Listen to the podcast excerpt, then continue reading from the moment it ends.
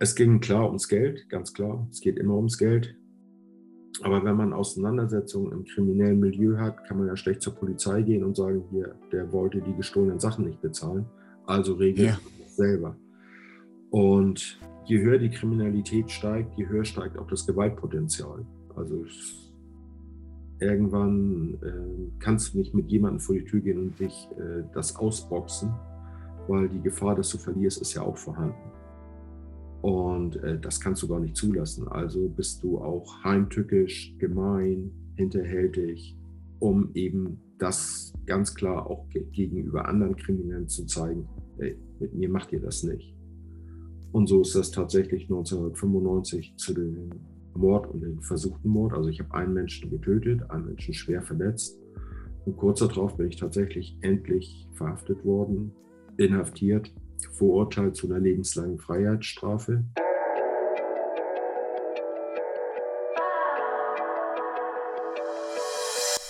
Hallo zusammen und herzlich willkommen zurück zu einer weiteren Podcast-Episode von Human Elevation. Schön, dass du heute wieder mit dabei bist, vielleicht auch sogar das allererste Mal.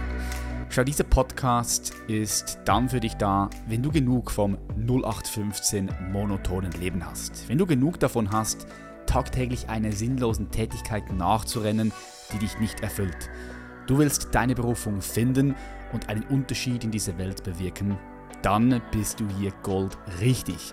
Im Human Elevation Podcast erwarten dich inspirierende und fesselnde Gespräche von Menschen, die ihrer Berufung folgen, sie leben und ihre PS auf die Straße bringen. Durch die Impulse der Episoden lernst du, und das ist sehr wichtig, außerhalb der Box zu denken.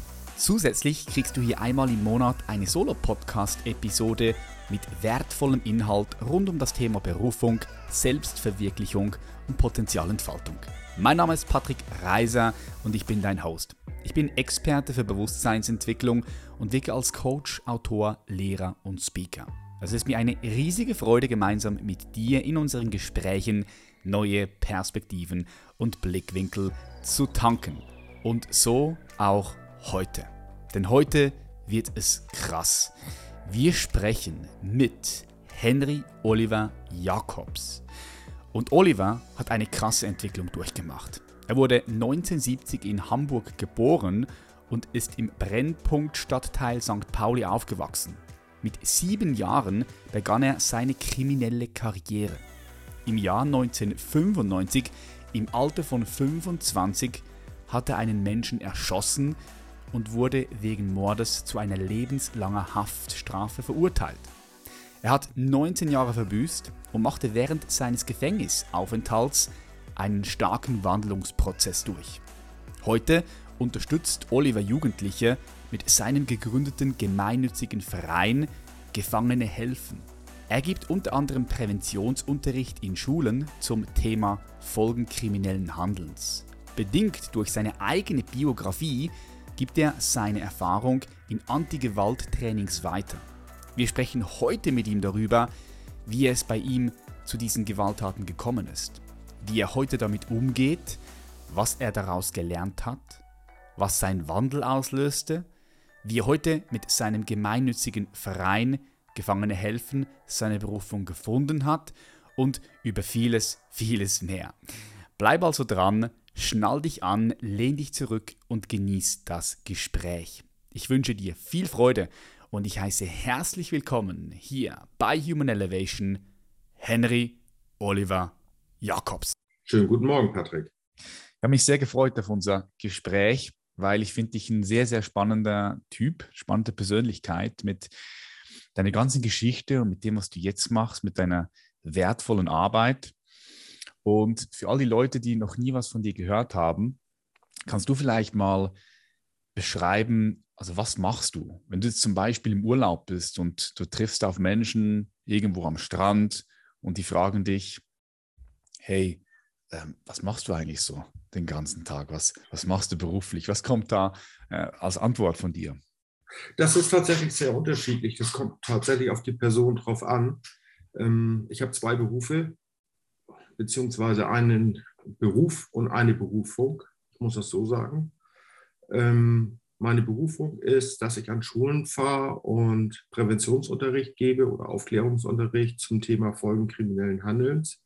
Bedeutet, ähm, ich erzähle, wie sieht es in Haft aus, sprich, da eben Klischees aufzubrechen, was alles Straftaten sind. In unserer Gesellschaft äh, hat sich das so entwickelt, dass teilweise Begrüßungen mit einer Beleidigung anfangen. Es ist ja alles nur Spaß ähm, ja, eine nonverbale Gewalt auch existiert, gerade im Straßenverkehr. Mhm. Und ja, ich kläre die Schüler darüber auf. Das Ganze ja auch mit Rollenspielen, die ihrer Lebenswelt angepasst sind. Wie gehe ich um bei einer Beleidigung, Anrempeln? Äh, das machen wir mit Rollenspielen und geben ihnen einfach andere Handlungsmöglichkeiten. Ja, wie ich schon gesagt hatte, die Haftalltag besprechen wir, wie es in deutschen Gefängnissen jetzt aussieht, was der Unterschied zwischen Jugendstrafrecht, Erwachsenenstrafrecht ist, Jugendhaft, Erwachsenenhaft, dass da schon auch Unterschiede sind.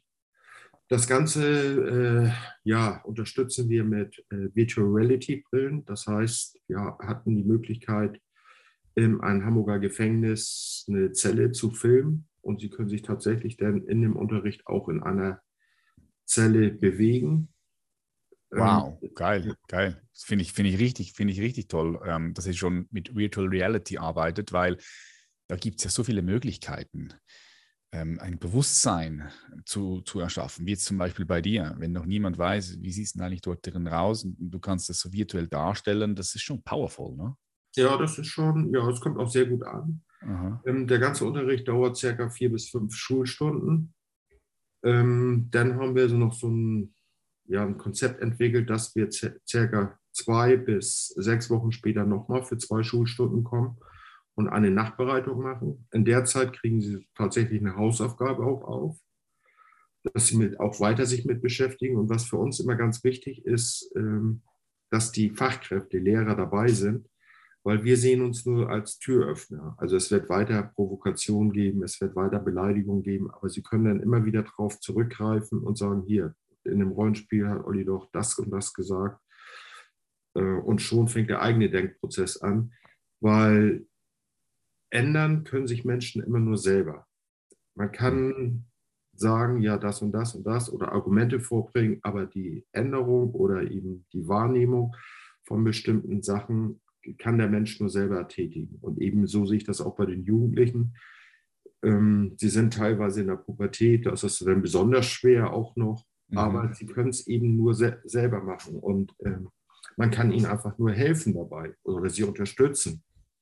Und das ist für uns eben wichtig, dass wir nicht mit dem erhobenen Zeigefinger da anfangen, Unterricht zu geben, sondern das alles auch auf Augenhöhe.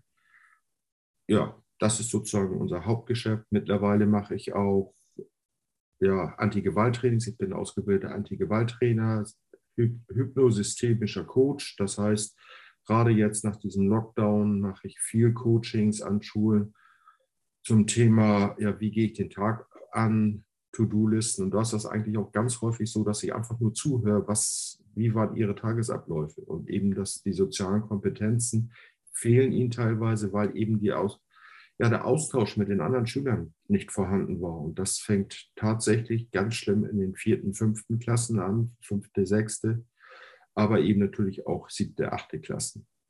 Und bis hin zu Studenten, die eben genau die gleichen Erfahrungen gemacht haben, wo dann auch Studenten ja ihre Jobs weggefallen sind, die ja viel in der Gastronomie gearbeitet haben und ja, unterstützen Studenten bei Bachelor- oder Masterarbeiten. Ja, mittlerweile sehr vielfältig, was wir machen. Hm. Beziehungsweise ich. Wie viele Leuten arbeitest du da zusammen? Wie viel seid ihr? Äh, tatsächlich bin ich der Einzige, der an Schulen geht. Wir suchen tatsächlich Personen, aber es ist eine schwierige Situation, A, mit seiner alten Vergangenheit umzugehen. Irgendwann möchte man auch damit abschließen. Und dann sind es natürlich auch, ja, auch Qualifikationen. Also ich habe mehrere Qualifikationen mir erarbeitet oder eine Ausbildung gemacht. Und ja, ich mache diesen Job jetzt ja, fast 22 Jahre, im Oktober 22. Krass. Und du, machst, du, bist, du, bist, du bist selbstständig in dem Sinn, ein, alleine bei dir. Ja, also wir sind ein gemeinnütziger Verein, also wir sind schon ähm, wir sind tatsächlich sehr lastig im sozialpädagogischen Bereich. Mhm, ja, ja. Aber an Schulen fahre ich tatsächlich alleine und das mittlerweile quer durch Deutschland. Ähm, ja, das ist, also vom Unterricht bin ich das, der es alleine momentan macht. Also ich habe mhm. da, haben da immer mal welche, die dann mal mitkommen, aber es ist eben, ja, es ist ja natürlich auch eine finanzielle Sache. Das ist ein ganz großes Problem. Wir sind ein kleiner gemeinnütziger Verein. Die Schulen haben eben halt auch nicht die finanziellen Möglichkeiten, das zu bezahlen. Mhm. Mhm. Im sozialen Bereich wird schlecht bezahlt, das muss man ganz klar sagen, egal in welchem Bereich das ist. Und ähm, ich hatte ja vorhin gesagt, ich habe einen Beruf und eine Berufung. Das genau. Ja. Berufung. Und mein Wo machst du hier die Grenze? genau, und mein Beruf, also ich bin selbstständiger Maler und Lackierer und es ist oh, okay. schon, schon erstaunlich, dass ich für die gleiche Arbeitszeit äh, als Handwerker das vier- bis fünffache bekomme. Krass.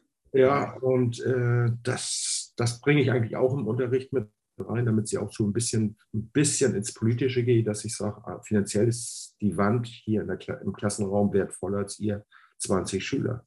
Mhm. Also finanziell gesehen. Ja, ja, ja, klar. Und, und, und, und ich habe ja am, Anfang auch gesagt, oder ich finde ich find diese Arbeit, die du machst, die auch andere in diesem Bereich machen, ich finde die so, so wichtig, weil, das ist vorher im Vorgespräch kurz angesprochen, die Kinder sind unsere Zukunft. Ne? Und wenn, ja. wir, wenn wir nicht dort unsere Energie investieren. Shit, wo, wo dann? Ne? Das ist ja. so wichtig, dass wir mehr auch dort machen. Und, und es gibt ja diese Herausforderungen und Probleme mit Gewalt, äh, Mobbing, äh, Kriminalität. Das, das, ist, das, das kann man nicht leugnen, man muss da hinschauen. Und ich finde es auch richtig wichtig, dass man darüber spricht. Du hast vorhin kurz deine Vergangenheit angesprochen. Ähm, ist es manchmal, kommt, ist, wird dir das manchmal zum Verhängnis, wenn du da auf, auf Schulen zugehst, dass man auch sagt, oh, mit, mit, dem, mit dem Herr Jakobs, der da mal jemand umgebracht hat, da, da möchte ich, da möchte ich, da möchten wir nichts zu tun haben. Obwohl ich das ja ganz anders sehe. Ich sehe das so, du kommst von dort, du kommst vom Gefängnis. Ich glaube, 19, 19 Jahre warst du in Haft, ist das richtig? richtig? 19 Jahre, das muss man sich mal vorstellen. 19 Jahre in Haft, Kriminal, Kriminalität jemand, jemand getötet. Ne? Wir können da gerne auch mal kurz reingehen. So, du weißt, wie, wie, das, wie das ist dort, wenn du dort bist. Das heißt, du kannst diese, diese Leute, diese jungen Menschen, die dort auch sind oder vielleicht den Weg langsam in diese Richtung gehen, die kannst du am besten abholen, weil du dort warst.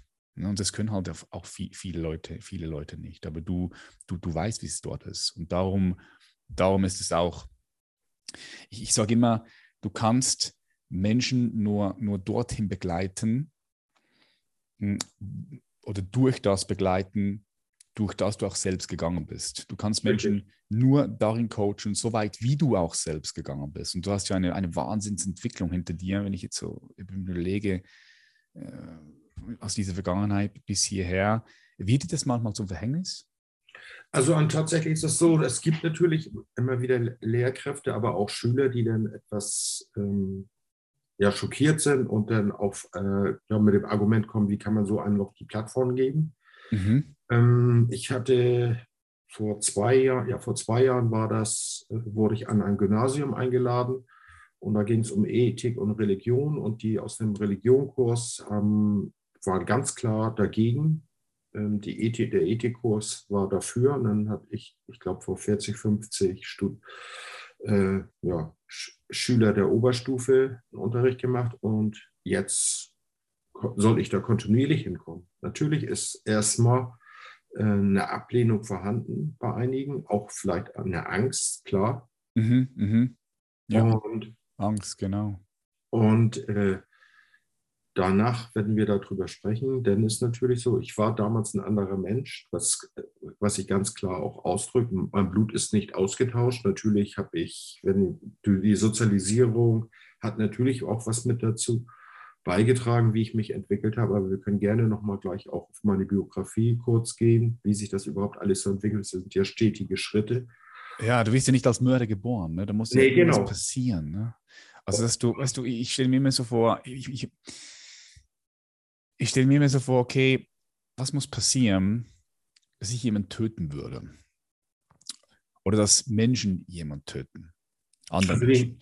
Wenn Und, ich da ganz ja. kurz sprechen darf, äh, es, sind, es gibt keinen Bereich, äh, der so facettenreich ist wie ein Mord oder ein Totschlag, weil die Motivgründe sind sehr, sehr, sehr unterschiedlich. Klar, klar. Ja. So, und ähm, ich war ganz klar kriminell und äh, das war ein ganz anderes äh, Ding als zum Beispiel einer, der das aus äh, Bedürfnissen, jetzt, ich, ich sage es jetzt sehr platt, äh, aus Bedürfnissen oder äh, aus dem Effekt heraus. Aus dem Effekt, das ist noch ja. was anderes, äh, aber es gibt ja auch Massenmörder, ja. die, die, das eben um ihre persönliche Befriedigung tätigen, äh, Menschen quälen, töten.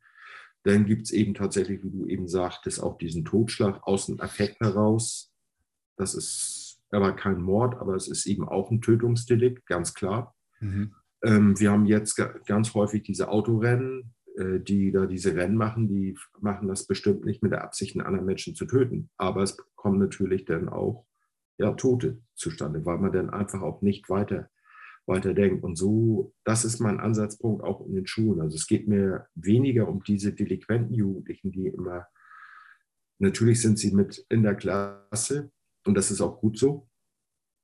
Aber ähm, es, sind, es sind ja nur, wir sprechen bei delinquenten Jugendlichen oder Jugendlichen, die vielleicht ansatzweise meinen Weg gehen, das sind zwei bis drei Prozent.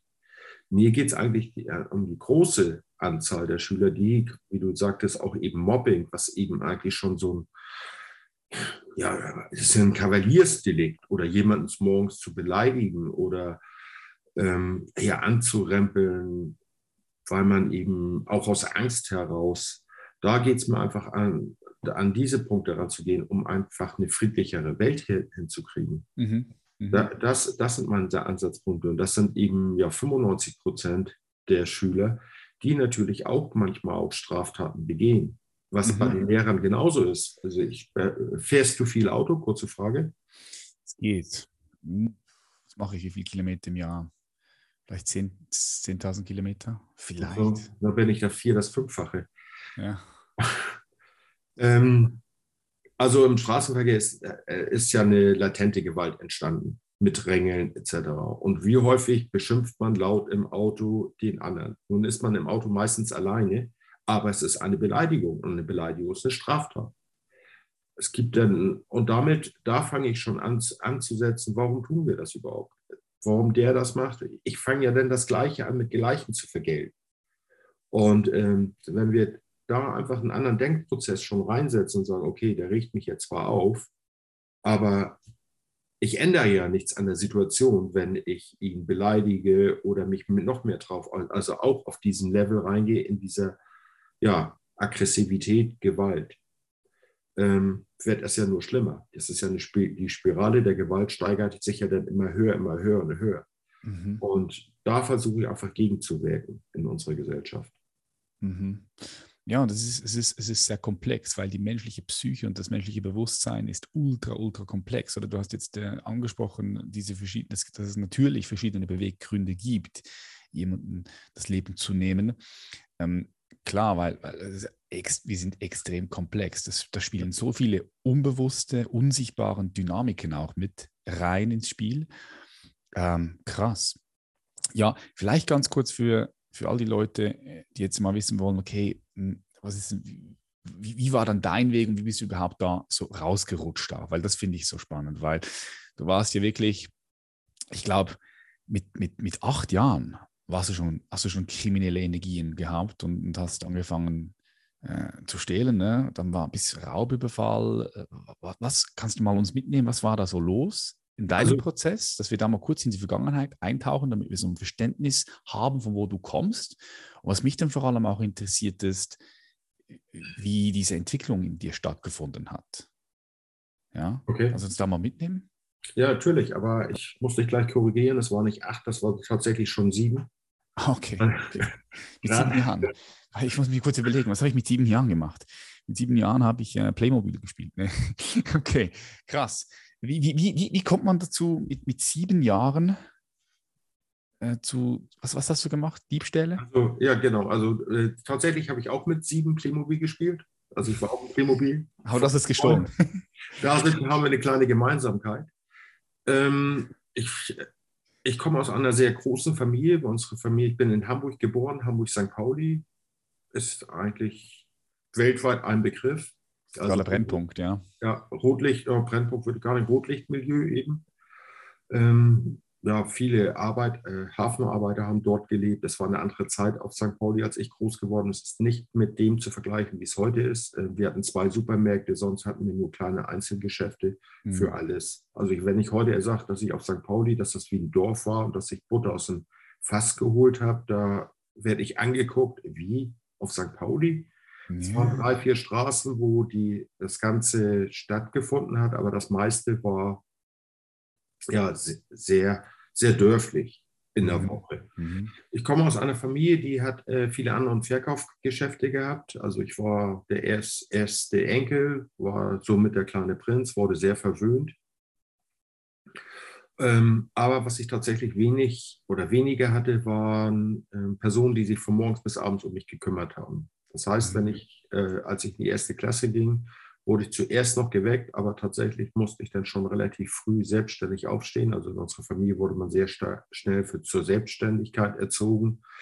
Mhm. Und nach der Schule hatte ich einfach schlicht Langeweile. Und so fing aus der Langeweile heraus und ähm, ja, des Kickwegens, muss ich ganz klar sagen, das Klauen an. Und das Klauen bezog sich ja eben auf alles Mögliche ähm, und werde ich erwischt oder werde ich nicht erwischt. Und ich wurde eben leider nicht erwischt. Und das steigerte sich immer mehr, dass ich hatte, ich hatte später auch einen Hund, mit dem ich dann tatsächlich abends spazieren gegangen bin, Fahrradteile abmontiert habe, tatsächlich auch schon im Bauwagen von auf Baustellen eingebrochen bin.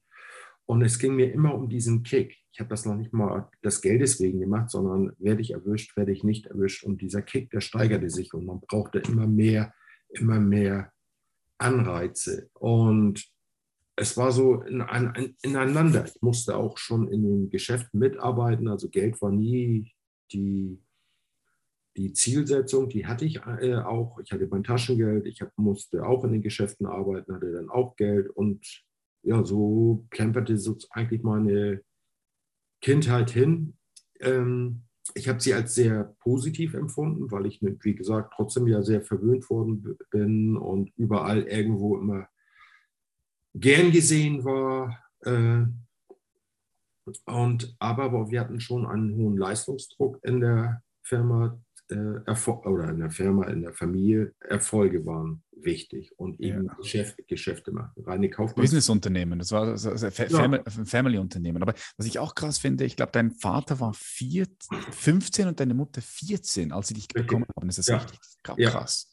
Deine Mutter war 14 Jahre alt, als, so, als, sie, als sie dich bekommen hat. Krass, ja. Ja, so war wahrscheinlich auch eher das Verhältnis zu meiner Mutter äh, nicht Mutter-Sohn, sondern äh, große Schwester oder beziehungsweise ja. nach einem gewissen Alter sogar war sie, äh, obwohl sie älter war, meine kleine Schwester. Ähm, weil ich natürlich ganz andere Erfahrungen schon sehr früh gesammelt habe. Ich war selber sehr frühreif. Ich war mit 14, habe ich mich schon bis morgens in Diskotheken aufgehalten. Ähm, ja, es, ähm, tatsächlich änderte sich das mit, neun, mit 10, 11 ungefähr sollte ich dann anfangen, auch Kampfsport zu machen. Mein Onkel hat Karate gemacht, mein Vater hat mal geboxt. Und so habe ich erst angefangen Karate, das war aber nicht so. Dann bin ich zum Ring gegangen und tatsächlich später so mit zwölf fing ich an zu boxen. Auch, ähm, ja, ich hatte da auch Talent für, aber lernte da eben Jungs kennen, die, ich habe, wie gesagt, vorhin schon erwähnt, Fahrradteile abmontiert. Die haben komplette Fahrräder ge geklaut und die dann an die Seeleute gleich, also damit sie auch gleich Hamburg verlassen. Mhm. Und da dachte ich, okay, das ist eine coole Idee und habe dann mit den Jungs ja somit durchgestartet. Also Fahrräder, da fingen wir an, Autos aufzubrechen, in Kioske einzubrechen. Und da war natürlich auch die Motivation, so als Teenie, das Geld, weil das mhm. floss. Mhm. Und von sieben bis 14 habe ich noch nicht einmal Kontakt gehabt mit der Polizei wo, also alle Straftaten, die ich begangen habe, wurde ich nie erwischt. Wurde nie erwischt, ja. Das mhm. ist natürlich dann auch ein Faktor. Was ich tatsächlich immer gemacht habe, ist zur Schule gegangen. Ich habe mal eine mittlere Reife gemacht. Ähm, in dieser Phase fingen dann tatsächlich auch, auch Raubüberfälle wir haben das damals, oder das hieß ja immer so verniedlicht, abziehen, aber es ist ein Raubüberfall, wenn man andere Jugendliche ja, beraubt. Das fing wir, damit fingen wir auch an. In der Teenie-Zeit auch Schlägereien. Man lernt als junger Mann sich zu wehren. Man darf sich nichts gefallen lassen. Mhm. Auch dieses Klischee, äh, keine Angst zeigen. Und ja, man, mein Onkel war wie gesagt, der hat ja auch Karate gemacht, der hat das dann auch noch ein bisschen mit gefördert. Das heißt, er hat mich dann auch noch mehr trainiert, mehr abgehärtet.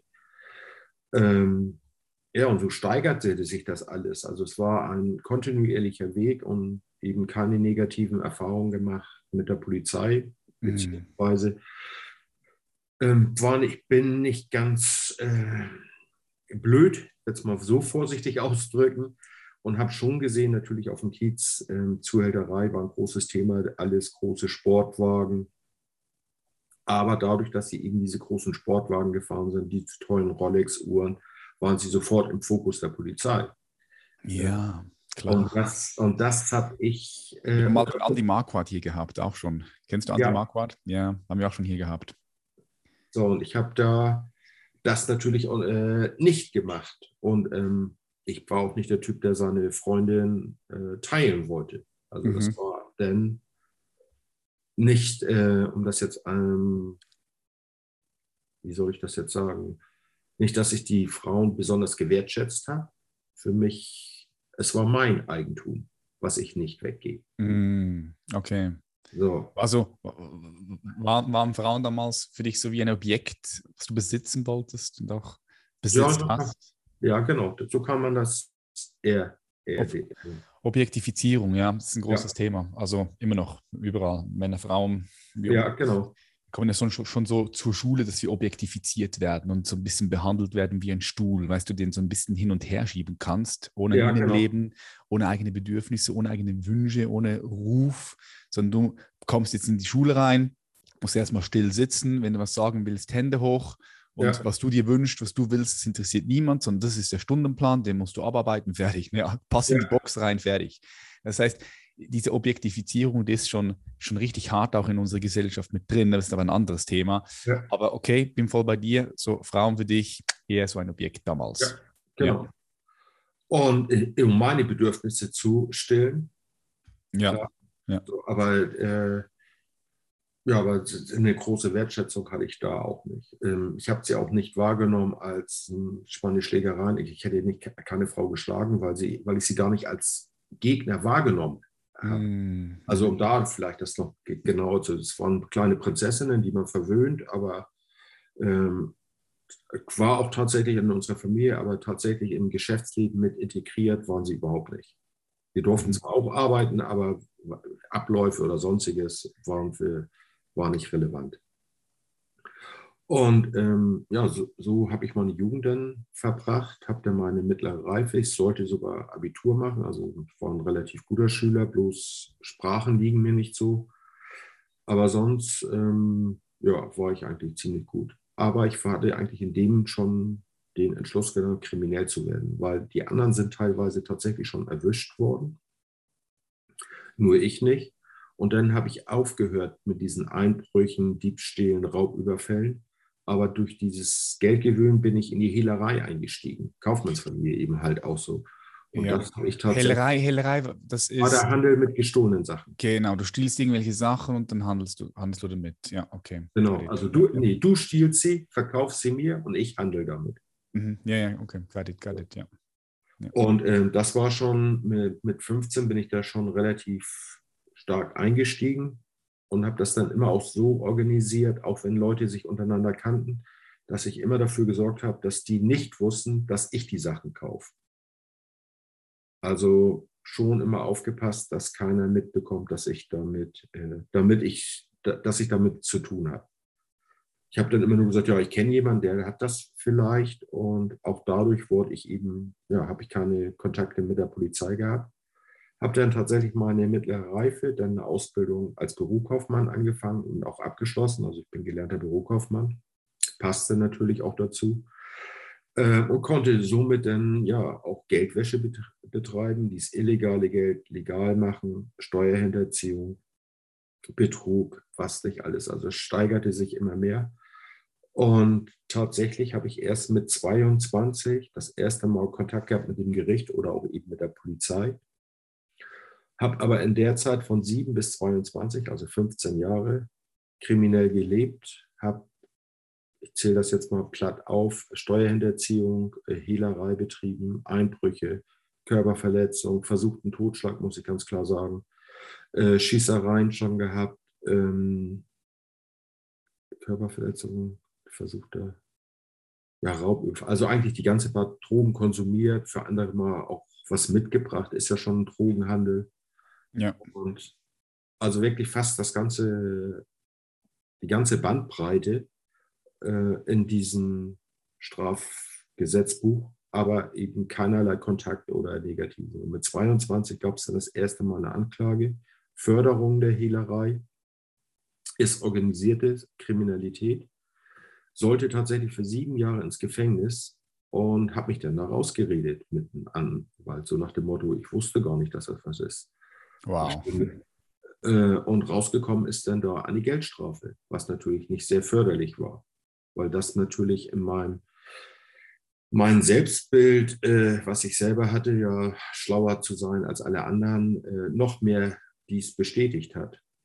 Und ähm, war hoch arrogant ähm, ja, und dachte eben, ich bin schlauer als alle anderen. Und war mittlerweile relativ wohlhabend. In der Familie äh, galt ich als dann auch noch als erfolgreicher Geschäftsmann. Ich hatte meinen eigenen Laden mit Waren und Verkauf aller Art. Überwiegend aber Sammlerartikel. Also mein Großvater hat immer mit Briefmarken angefangen und ich bin back to roots gegangen. Mein Vater hat mit Münzen mehr gemacht und mein Opa hat im Grunde genommen gehandelt mit allen möglichen alten Büchern, ausgestopften Tieren, Masken, echten Strumpfköpfen. Ich weiß gar nicht, also der war sehr, sehr bekannt in Hamburg. Und ja, ich war eben in dieser, äh, ja, diesem Familienverbund fest integriert und bin eben zu Back to Roots gegangen und war eben auch da sehr erfolgreich. Lernte eine Frau kennen, die ein bisschen älter war als ich die genau, die sich das auch so gesehen hat, dass ich eben ein erfolgreicher Geschäftsmann bin. Und keiner hat sich großartig was gedacht. Was ich immer mitgemacht habe, war mich zu verteidigen. Das war ja dann auch noch toll. Das war dann auch noch ein Mann, der im, sagen wir mal, im Anzug sich auch noch prügeln kann. Ist ja nicht gerade gewöhnlich, aber so tickte ich eben und alles nicht so übertrieben. Also ich habe mir nie einen Mercedes, großen Mercedes oder einen BMW gekauft, weil damit war ich sofort im Fokus der Polizei als 22-Jähriger, sondern habe dann andere Marken genommen, die aber auch dementsprechend motorisiert waren, aber es fiel dann eben weniger auf.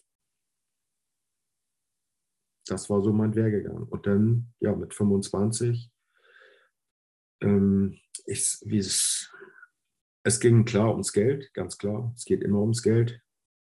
Aber wenn man Auseinandersetzungen im kriminellen Milieu hat, kann man ja schlecht zur Polizei gehen und sagen, hier, der wollte die gestohlenen Sachen nicht bezahlen. Also regelt ja. das selber. Und je höher die Kriminalität steigt, je höher steigt auch das Gewaltpotenzial. Also irgendwann äh, kannst du nicht mit jemandem vor die Tür gehen und dich äh, das ausboxen, weil die Gefahr, dass du verlierst, ist ja auch vorhanden. Und äh, das kannst du gar nicht zulassen. Also bist du auch heimtückisch, gemein, hinterhältig, um eben das ganz klar auch gegenüber anderen Kriminellen zu zeigen, hey, mit mir macht ihr das nicht. Und so ist das tatsächlich 1995 zu dem Mord und dem versuchten Mord. Also ich habe einen Menschen getötet, einen Menschen schwer verletzt. Und kurz darauf bin ich tatsächlich endlich verhaftet worden, inhaftiert verurteilt zu einer lebenslangen Freiheitsstrafe mit besonderer Schwere der Schuld. Da war ich, ich wurde 25, also ich war tatsächlich noch 24 und habe insgesamt tatsächlich 19 Jahre im Gefängnis verbracht, davon elf, elf Jahre im Hochsicherheitsgefängnis Santa Fu, ziemlich berüchtigt in Hamburg. Auch das war damals noch äh, etwas anders. Also es herrschte ein hohes äh, Gewaltpotenzial, aber das kannte ich und da passte ich mich auch schnell an und war dann auch schnell auch durch meine Familie in der Subkultur involviert. Das heißt, die ersten fünf Jahre Haft war für mich ein neuer Spielplatz, um das mal brutal zu sagen. Mhm. Also auch da habe ich dann Gelderpressung, Geldverleih, Drogenhandel, alles betrieben. Und auch da eben nicht erwischt worden. Also ich habe in die ganze Zeit, die ich in Haft war, ähm, ja, einen einzigen, ist das, in der Schule heißt das blauer Brief bei uns in Deutschland. Ähm, und in, in Haft heißt das tatsächlich einen gelben Zettel, also eine Ermahnung. Und davon habe ich in der Zeit einen einzigen bekommen. Und das ist so gut wie nichts, obwohl ich auch im Haft äh, Drogen konsumiert habe. Ähm, ja, ist das. Und im Jahr 2000, das war so viele Faktoren, warum es einen Umdenkprozess bei mir gegeben hat. Ein Faktor war die Trennung der Frau, also die hat tatsächlich fünf Jahre das durchgehalten. Dann ist ein Großteil meiner Familie verstorben, Großeltern, Eltern, ähm, Onkel, Tanten. Und ich habe im Gefängnis ein Projekt kennengelernt, das sich um delinquente Jugendlichen kümmert. Also Jugendliche, die schon in, in Kontakt mit der Polizei, mit dem Gericht oder auch schon im Jugendhaft waren. Und da sollten wir einfach erzählen den Unterschied zwischen Jugendhaft und Erwachsenenhaft. Mhm. Ich war mittlerweile 30 und hatte einen 15-jährigen Jugendlichen, und da war mir klar, wenn der den Weg so weitergeht, sitzt er in 15 Jahren auf meinem Stuhl. Und so ja, da, klar, fing, klar. da fing dann mein Denkprozess an und sagte, lohnt sich das überhaupt alles? Und habe dann ja mein Leben in Frage gestellt, habe mir versucht, Hilfe zu holen. Ist in Haft nicht gerade einfach, weil wir hatten zwei Psychologen für 600 Strafgefangene. Das ist ein bisschen wenig. Wow. Ja, krass. Ja, sehr wenig, ja. Äh, die Situation hat sich nicht großartig geändert in deutschen Gefängnissen. Also leider ist das teilweise immer noch so. Ja, und dann war es ein stetiger Prozess. Ne? Ich habe mich dann angefangen, meine Zeit, Energie in die Jugendlichen zu stecken. Ähm, wie gesagt, habe das dann, die kamen dann zweimal im Monat rein in, bei uns ins Gefängnis in Begleitung der Sozialpädagogen. Ja, und dann gab es auch ein Anfreunden mit Sozialpädagogen, ein Austausch, ein gedanklicher andere Sichtweisen kennenlernen. Wertevorstellungen wo, haben sich dann verändert. Und ja, seit dem Zeitpunkt mache ich das und war bei diesem Verein viele Jahre ehrenamtlich tätig, später auch kurz im Vorstand und auch im, stellvertretender Geschäftsführer. Aber es ging mir zu stark immer um diese zwei bis drei Prozent. Und ähm, dann fingen Befindlichkeiten an, ist eine lange Geschichte, ist wieder eine andere Geschichte, die gar nicht so wichtig ist. Aber im Jahre zwei, äh, 2016 habe ich mich entschlossen, mit anderen zusammen einen Verein zu gründen, einen gemeinnützigen Verein. Und der war eben die Zielsetzung, an Schulen zu gehen. Heute sehe ich es auch schwierig, mit Schülern oder mit Jugendlichen ins Gefängnis zu gehen, weil die Nachtbetreuung einfach viel stärker sein muss. Man kann da nicht ein Vorgespräch mhm. führen. Zeit, Raum, ja, Ressourcen. Ja. Und ähm, auch wenn die Betreuer dabei sind, dieses Gefühlte, was man in Haft hat, diese Fremdbestimmtheit, das können die schwer vermitteln.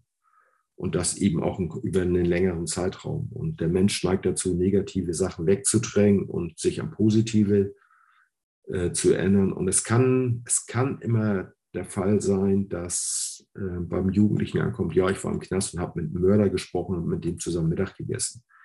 Und das ist nicht das, was unsere Zielsetzung war.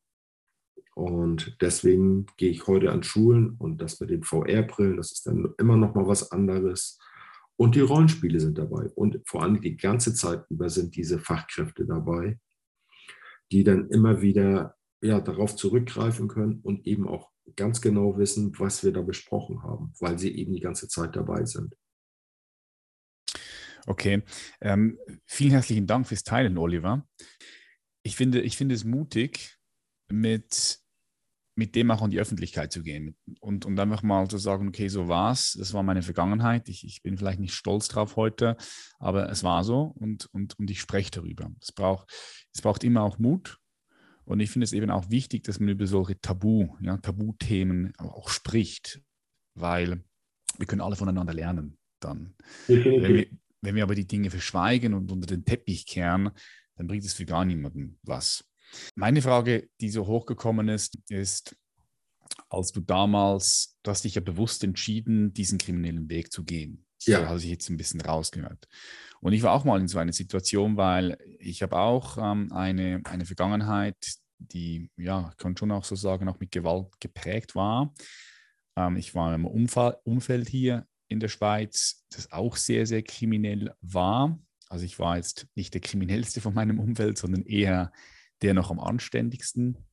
Und bei mir war aber dann so, irgendwann, mh, hm, ich glaube, das war mit 16, 17, da war ich mit 15, 16 Leuten unterwegs in Zürich und jemand von unserer Gruppe hat jemandem das Portemonnaie geklaut, also die Brieftasche. Und wir haben das so ein bisschen mitbekommen, äh, war ganz entspannt, irgendwie da auf der Wiese lagen wir und auf einmal kamen neun, zehn verschiedene äh, Polizeiwagen, so große Kastenwege mit Hunden, von allen Seiten kamen sie und der erste rennt einfach in eine Richtung und wir alle rennen auch irgendwo in eine Richtung. Ne? Wir sind aber abgehauen. Und dann sind wir durch eine, ich mit, mit drei oder vier Leuten, Freunden, sind da durch die Unterführung hindurch und auf der anderen, die kamen von beiden Seiten von, ja. und haben, so, haben sie uns halt festgenommen. Und das war für mich auch so, es gab so ein paar prägende Momente, aber das war für mich so ein Moment, wo, wo ich mir bewusst gemacht habe, hey shit, wenn ich jetzt weiterhin mit diesen Menschen rumhänge, dann drifte ich da komplett ab. Und das will ich nicht. Und da habe ich eine bewusste Entscheidung getroffen, nee, ich, ich, ich, will, ich will dieses Umfeld verlassen, weil das Umfeld, du kennst es, ne? das Umfeld, das zieht dich entweder rein oder oder du gehst, oder du gehst, du, du, du, du, machst einen Break und sagst, hey, mit, dem, mit den Menschen chill ich nicht mehr rum, weil die tun mir offensichtlich nicht mehr gut. Hattest du diese Gedanken auch? Warst du da so, so reflektiert in diesem Moment? Oder hast du einfach gesagt, hey, nee, es ist völlig egal. Ähm, ich, ich, ich, will, ich will da diese kriminellen Machenschaften weitergehen weil du eben nie erwischt warst, wurdest wahrscheinlich. Ne? Du hattest nie die Konsequenzen vor Augen. Oder, oder waren dir die Konsequenzen bewusst damals? Also natürlich war, war mir als konsequent bewusst, wenn ich Verbrecher bin, dass ich irgendwann ins Gefängnis gehe. Das war dir schon bewusst? Das war mir schon, es gehört mit zu dem Geschäft, glatt gesagt. Mhm. Ähm, ich hatte natürlich eine andere Vorstellung vom Gefängnis, weil alle Personen, die im Gefängnis, wie unter anderem mein Onkel, äh, war, dass da kannst du Sport machen, da bekommst du Drogen, kannst du Alkohol, okay, Party machen kannst du auch im Knast auch. Es, es hat mich nicht so ähm, gestört. Und mir ging es tatsächlich um, um diesen Erfolg, dieses, dieses, dieser Rausch von Erfolg. Und je mehr, je schlimmer. Dieser Kick, diese Kick, den du auch angesprochen genau, hast. Ne? Ja. Je, okay, ja je mehr du erwischt, äh, je mehr du gemacht hast und weniger erwischt worden bist. Und er natürlich hat das dies mit gesteigert. Es hat aber diesen, diesen Denkprozess hatte ich tatsächlich nur ein einziges Mal. Ähm, natürlich hat das auch Auswirkungen auf dein, auf dein, auch auf deinen Körper, weil du ja ewig unter Dauerstress bist. Das heißt, du siehst mhm. woanders gefangen äh, Verbrecher, äh, pendelt sie sofort ab, ist das jetzt eine Gefahr für dich? Oder die Polizei, die dich natürlich in irgendeiner Form doch vielleicht verfolgt. Auch das, das heißt, du bist ständig unter Stress und ich habe natürlich schlecht geschlafen mittlerweile, wenn nur mit Hilfsmitteln. Ähm, die anderen haben es natürlich immer darauf ab, dass dies mein, durch meinen Job, weil ich eben auch viel gereist bin, ähm, um auch Geschäfte zu machen, haben sie es immer darauf berufen, dass ich einfach zu viel arbeite. Ähm, aber meine Zielsetzung war schon ja, kriminell beides. Ich war ja, das Verrückte war ja, ich war ja in beiden Bereichen erfolgreich. A, als normaler Unternehmer, der es ehrlich gemacht hat und auf, den, äh, auf der anderen Ebene genauso. Mhm. Ähm, und je, je, wenn du beide Erfolge ewig hast, dann, dann pendelt sich das höher. Da willst du erfolgreicher sein, dann willst du auf der anderen Seite erfolgreicher sein, da wieder erfolgreicher. Und natürlich ist das, es wäre gelogen, wenn ich nicht sage, dass es toll war, in ein Geschäft reinzugehen, sage jetzt mal Lacoste, und sagst, ich brauche neue Polohemden, geben Sie mir aber von jeder Farbe drei als Anfang 20-Jähriger. Mhm, mhm. Äh, ja, klar, klar. Das, das hat natürlich auch, auch Auswirkungen gehabt. Und, das, äh, macht was, das macht was mit einem. Genau. Ganz klar, das macht was mit einem, ja.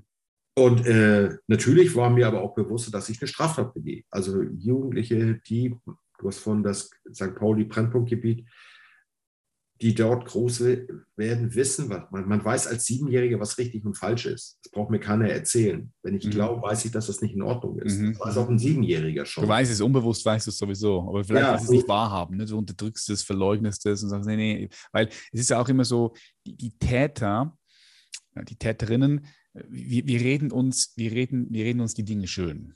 Ne? Ja, eine kognitive Verzerrung. Genau wir, wir, wir versuchen Rechtfertigung zu finden für unsere Taten. Genau, das machen, wir aber, das machen wir aber in jedem Moment. Also unabhängig davon, ob du jetzt, weißt du, wir können jetzt von, von einer ganz schlimmen Tat sprechen, ja. wenn jemand, äh, jemand eins in die Fresse schlägst oder jemand umbringst oder etwas klaust oder aber auch wenn du deine Freundin anschreist oder ja. im, im, Geschäft mal ausrastest. Wir versuchen uns immer, die Dinge irgendwo schön zu reden. Diese kognitive Verzerrung ist immer irgendwo da. Das passiert aber unbewusst meistens, wenn wir, wenn wir kein Bewusstsein dafür schaffen, ja.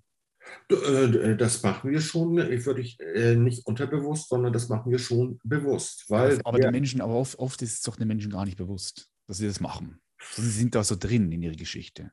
Also oft ist es ja so, wir erzählen uns die Geschichten und leben in diese Geschichte und glauben diese Geschichte ohne dass wir die Geschichte überhaupt reflektieren und hinterfragen können, ohne dass wir überhaupt uns darüber bewusst sind, hey, wir sehen die Welt gerade durch diese Geschichte. Das aber, ja, das liegt, aber, das liegt, daran, weil wir uns nicht die Zeit dafür nehmen. Genau, genau, weil wir, weil wir die das, Arbeit nicht machen, weil die innere Arbeit nicht machen. Ne? Ja, also da, ja. da aber wir wissen es trotzdem. Wir versuchen nur dann immer eine Rechtfertigung zu finden dafür. Ich habe den jetzt, weil du gerade äh, geschlagen, weil der meine Mutter beleidigt. Aber den die weiteren Denkprozesse, das ist zum Beispiel auch, was ich im Unterricht sage, den weiteren Denkprozess, du schlägst den jetzt, jetzt kommst du dafür vielleicht ins Gefängnis, weil du ihn stärker verletzt hast. Dann gehst du mit Stolz ins Gefängnis, ja. Deine Mutter ist aber diejenige, die dich jede Woche besucht und jede Woche von fremden Personen durchsucht wird. Die eine Woche leidet, was passiert man mit meinem, mit meinem Sohn meiner Tochter? Eine Woche leidet, dann sieht sie dich für eineinhalb Stunden und geht wieder. Wer, wer beleidigt denn jetzt die Familie Irre? Du, weil du nicht mit dieser Beleidigung umgehen konntest? Oder derjenige, der das gesagt hat? Und zu 100 Prozent sagen die Schüler, ja, ich. Mm.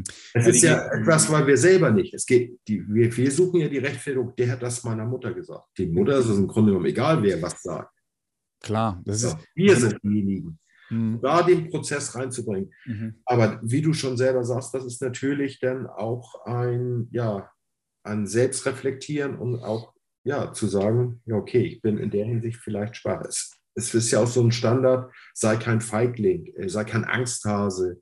Mhm. So, diese, diese Betitelung haben wir in unserer Gesellschaft so fest. Wenn man aber Angst jetzt als Person, jetzt als Sache nimmt, ist das ja eigentlich ein Schutzmechanismus, den wir in uns tragen, der uns beschützen soll. Und wir bewerten ihn jetzt als negative Sache, was ja gut, Angst kann auch übertrieben sein, darauf will ich jetzt gar nicht eingehen, aber grundsätzlich ist Angst nichts Negatives, sondern ein Schatz, den wir in uns tragen, der uns beschützen soll. Und das seit vielen Jahrmillionen Jahren. Damals, wenn ich in die Höhle reingegangen, dunkel, da kann ein wildes Tier sein. Also ängstlich. Also sind das natürlich Mechanismen, die uns beschützen sollen. Wenn wir sie aber kaputt machen, dann, also Angst sozusagen zerstören, dann zerstören wir unseren Schutzmechanismus. Und so ist das mit der Gewalt zum Beispiel auch. Die Gewalt ist eine Spirale. Man steigert sich immer mehr, immer mehr, immer mehr. Und man kommt nur dann heraus, indem man sagt, ich mache es nicht mehr. Mhm. Mhm. Mhm. Nur da, dann, also es, man ändert ja mit der Verrückte ist, man ändert ja nichts mit Gewalt. Mhm. Auch ein Beispiel, was ich in Unterricht, wenn ich, da ist eine weiße Wand und ich sage zu den Schülern, die ist blau. Dann sagt er, nee, Olli, die ist weiß. Und sage ich, was passiert jetzt, wenn ich so lange auf dich reinschlage, bis du zu mir sagst, die ist blau? Erst dann höre ich auf. Ja. Da würdest du irgendwann sagen, sie ist blau. Ja. Habe ich aber im Kopf bei dir was verändert? Für dich innerlich ist sie immer noch weiß, logischerweise. Also ändere ich mit Gewalt nichts. Man ändert mit Gewalt gar nichts. Mhm. Auch zu sagen, wir, ähm, wir haben Verteidigungsministerien, um unser Land zu verteidigen. Jetzt egal auf welche, das ist doch keine, eine Bombe kann ich nicht verteidigen. Es sind mhm. immer Angriffswerkzeuge. Auch da den Denkprozess. Natürlich kann ich einen Gegenangriff starten, um Schlimmeres zu verhindern. Aber man muss es doch ganz klar benennen. Es mhm. sind Angriffs-, also ein Kriegsministerium und kein Verteidigungsministerium. Verteidigung ist weglaufen, ausweichen, also ich habe Kampfsport gemacht, ja, und blocken. Habe ich auch schon mit Daniel Messer, darüber gesprochen, ja. ja. Das mit Messer kann man sich nicht verteidigen, es ist ein Angriffswerkzeug. Man, man, müsste, man müsste sagen, es ist kein Verteidigungsministerium, sondern ein Angriffsministerium. Ja. ja. Aber ich habe schon interessante Gespräche gehabt mit Daniel Ganser. Kennst du dann Dr. Daniel Ganser? Friedensforscher, nee. ja, auch spannend. Ja, ähm, das Ding ist, diese ganzen kriminellen Energien, diese, diese Gewalt, ja, wo es ja viel um Macht geht, um Ego Nur. und Status, ne, das ist auch eine ganz bestimmte Bewusstseinsebene. Hast du schon mal von Spiral Dynamics gehört? verschiedenen Bewusstseinsentwicklungsebenen. Das ist die, die rote Bewusstseinsebene, die auch ganz wichtig war für die Entwicklung des Menschen und durch die jeder Mensch so in seiner Entwicklung auch so ein bisschen durchgeht. Das ist so diese Pubertätsphase, in mhm. der du einfach auch mal sagst, nein, ja, all, alles, was deine Eltern sagen, du sagst einfach, nein, es geht nicht. Ja, okay. Möchtest ein bisschen deine Grenzen aus, ausloten. Zum Beispiel auch Mafia-Strukturen sind sehr auf Rot. Ja. Leute, die jetzt nicht wissen, von was spreche ich, checkt mal äh, mein, mein, mein Podcast dazu ab. Ist auch auf YouTube zu finden. Ähm, Spiral Dynamics mit den verschiedenen Entwicklungsebenen, schreibe ich auch in meinem Buch darüber. Sehr, sehr spannend. Und, und, und, und diese Ebene, ähm, ja, dort ist wichtig, dass, dass jemand kommt und, und auch bestimmte Strukturen und Regeln aufstellt. Mhm. Ja? Und eben auch Grenzen aufzeigt. Das hast du ja dann auch, auch gelernt, wahrscheinlich dann im Knast. Auf einmal war, kam da jemand und hat jemand Grenzen aufgezeigt und hat dir gesagt, schau mal, ähm, Oliver, so, so geht es nicht weiter. So, jetzt tanzt du mal nach unseren, Re unseren Regeln und bist jetzt einfach hier im Knast. Und ich glaube, da hast du ja auch erzählt, da bist du durch eine Transformation dann hindurch, hast, hast angefangen, dich selbst zu reflektieren, Sachen zu hinterfragen und hast dann vor allem auch äh, diese Jugendlichen gesehen und hast gesehen, oh shit, wenn die so weitermachen, dann landen die dort, wo ich bin und das will ich nicht. Und durch das hat sich ja bei dir dieser Transformationsprozess auch, auch geöffnet. Ne? Ja, kann man so sagen, ja. Kann man schon so, so sagen wahrscheinlich. Ja. Ne? Und natürlich, ähm, weil du jetzt gesagt hast, selber, natürlich kannst du bestimmte Sachen, brauchst du einfach Hilfe. Und ich habe mir Hilfe ja. durch Psychologen. Also zu sagen, ähm, ich habe mich selber therapiert, wenn ich äh, sowas höre, muss ich die Hände über den Kopf zusammenschlagen, weil es kann nicht funktionieren, weil du einfach eben auch ähm, ja, den Part von draußen hörst. Selbst das Coaching, also ich habe das Coaching so ja gelernt, dass es nicht um mich geht, also auf in, in meiner Weltkarte, sondern du grinst, du, du weißt, worauf ich hinaus will. Mhm, mh, mh. Genau, sondern äh, es geht ja um die Karte, die jeder selber hat, durch die Karte, die Erfahrungen, die, die man gesammelt hat. Und da kann man ihn begleiten aber man kann ihn ja nicht seine eigene Meinung. Wir können beide die gleiche Erfahrung gesammelt haben. Du bewertest sie negativ, ich bewerte sie positiv. Genau. Und auch wenn wir uns darüber unterhalten, werden wir keinen gleichen Nenner finden, weil jeder in seiner Landkarte ist. Also heißt das, man müsste sich dann öffnen und zu hören, ah, wo, wo ist bei dem anderen das? Und das ist etwas, was wir zu wenig, zu wenig machen. Also wir hören zu wenig zu. Ja, so, so wichtig, was du sagst. Das ist so wertvoll, weil ich, ich bringe immer dieses Beispiel, wir alle sehen diese Welt mit unserer ganz eigenen Brille. Ne? Ja. Diese Brille, die ist natürlich geformt worden aufgrund von all dem, was wir erfahren haben, was wir erlebt haben, gefühlt haben, gedacht haben. Auch auf dieser Bewusstseinsebene, wo wir unseren Schwerpunkt haben. Jeder Mensch hat seinen Schwerpunkt der Entwicklung auf einer ganz bestimmten Bewusstseinsebene, auf eine Bewusstseins, also auf eine Entwicklungsebene, wenn du so sehen möchtest. Und und das alles ist deine Brille, durch die du die Welt siehst.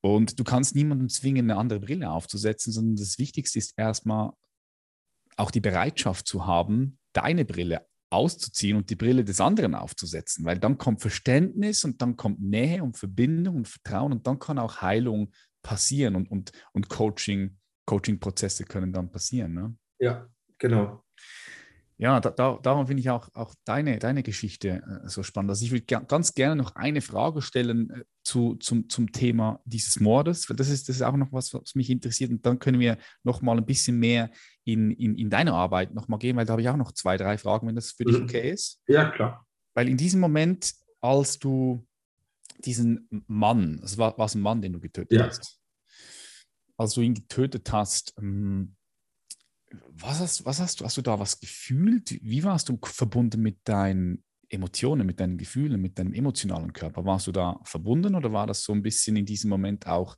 auch abgeschottet? Weil, also ich kann, mir, ich kann mir nur vorstellen, dass du wahrscheinlich mit deinen Gefühlen nicht so stark verbunden warst damals wie heute. Definitiv. ja, oder? Ist es so? Also, ähm, für, ich weiß, dass ich es getan habe. Ich kann das aber heutzutage nicht mehr mit meinem, wie du sagst, Gefühlen, Emotionen in ein, Einklang bringen. Ist, ich weiß es ist kopfmäßig, aber emotional ist das für mich. Abgeschnitten, ne? Das wäre auch ein Traumata wahrscheinlich auch schon. Also wenn du jemanden, jemanden tötest, ist schon, das ist wahrscheinlich schon Traumata. Ich glaub, glaube, ja, kann, ja, ja kann, denke, denke schon. Also nicht, muss ja nicht für ähm. jeden sein, weil ein Traumata ist immer subjektiv. Traumata bedeutet ja einfach, dass etwas passiert und äh, du machst etwas oder etwas wird dir gemacht, einfach etwas passiert, es gibt ein Phänomen und in diesem Moment hast du nicht die Ressourcen, um, um das zu bewältigen, um mit dem klarzukommen. Und wenn ich mir jetzt ähm. vorstelle, dass, dass jemand, dass, dass, dass ein Mensch einen anderen Mensch tötet, so in diesem Moment, dass das also das ist ja, das ist ja krass für ein System, also für dich als, als ein System. Und, und wahrscheinlich auch nicht händelbar, gehe ich jetzt mal davon aus. Und darum wird, werden da nee, viele Dinge also, ins Unterbewusstsein nee. geschoben. Ja? Wie hast du das wahrgenommen? Nee, nee, äh, so möchte ich das gar nicht. Das ist tatsächlich ist die Steigerung der Gewalt äh, hört wahrscheinlich mit dazu. Also je mehr Gewalt man ausübt, das ist ja so, dass ich äh, viel Gewalt körperlich und das dann auch schon mit, deswegen sagte ich, versuchten Totschlag, ich habe mit einem Baseballschläger einen anderen Jugendlichen mit 17 so, so, gearbeitet, dass ich eigentlich Glück hatte, dass der das überlebt hat. Und auch da habe ich keine, keine äh, negativen, also dieses Abstumpfen von. Das meine ich, das meine ich. Da, war, da waren Dinge abgestumpft, oder? Da waren Dinge unterdrückt, da waren in deinem Schatten. Nee, abge, abgestumpft. Also ja, ja, ja, kein Zugang also mehr. Ähm, ich habe mehr Probleme damit gehabt, ein Tier weh zu tun als Menschen, weil ich den Mensch an sich, auch durch die Erfahrung, die ich, äh, ja, meiner Landkarte, ja. Äh, wir Menschen haben, wenn ich das jetzt, ich sage es mal sehr brutal, auf dieser Welt tun wir nichts viel Positives. Wir zerstören unsere, unseren eigenen Planeten. Und diese das ist eine krasse Aussage jetzt, ne? ja, Aussage. Lass, ich jetzt mal, lass ich, aber lass ich jetzt hier im Raum stehen. Mal, so, ja. Und äh, das habe ich damals, äh, das war meine, meine Einstellung mittlerweile, äh, schon sehr früh, dass ich das eben gar nicht so dem, dem Mensch als nicht wertvoll betrachtet habe. Ja, spannend. Okay, das ist spannend. Das ist spannend. Ja, das heißt, heute, wenn du diese Brille hast, ja, das ist spannend. Ja. Das ist, wenn du diese Brille hast, durch diese Brille siehst, dann hat das natürlich Konsequenzen. Ja, okay. Ja. ja klar. So, und es ist eben so, dass ich eben bestimmte Sachen ja eben auch nicht durch die Polizei regeln kann. A, habe ich mich mit, war das mein Feindbild und war ja nicht ein Teil der Gesellschaft. Und als die Verhaftung stattgefunden hat, und ich, bin ich ja auch nicht freiwillig mitgegangen. Ich habe gesagt, ja, ich komme jetzt mit, sondern ähm, das war das Sondereinsatzkommando und auch dagegen habe ich mich gewehrt. Ähm, auch da war mein Verständnis, wieso werde ich jetzt im Gefängnis zuerst unter Einzelhaft, solche hohen Sicherheits. Ich habe mich ja gar nicht so als so schlimm gewalttätig oder Terroristen wahrgenommen, wie mal die Wahrnehmung von anderen von mir war. Mhm. Und das ist ja auch so eine Sache. Wie ist unsere eigene Wahrnehmung? Wie ist die Wahrnehmung von anderen? Ähm, das, und das begleitet mich bis heute. Also wenn ich zum Beispiel eine Diskussion habe ähm, über ein Fußballspiel, der eine sagt, das war Absatz, ich sage, das war kein Absatz, dann schwelt ja immer noch meine Vergangenheit damit. Da bin ich also immer in einer Bringschuld auch. Weil wenn ich lauter werde, kommt, kann das sein, dass dann irgendwann, ja, Olli, du hast recht. Also auch da bin ich natürlich in einer Bringschuld. Mhm. Das heißt, ich muss mich dann eher zurücknehmen, weil ich eben diese ganzen ja, Hemmschwellen überschritten habe. Gefühlsmäßig ähm, habe ich damals wirklich wie du, du hast jetzt gerade gesagt, abgekoppelt, habe ich tatsächlich nichts gefühlt, weil ich bin ein paar Stunden später mit Freunden essen gegangen und die wurden später verhört und da war gesagt, nee, Olli war wie immer.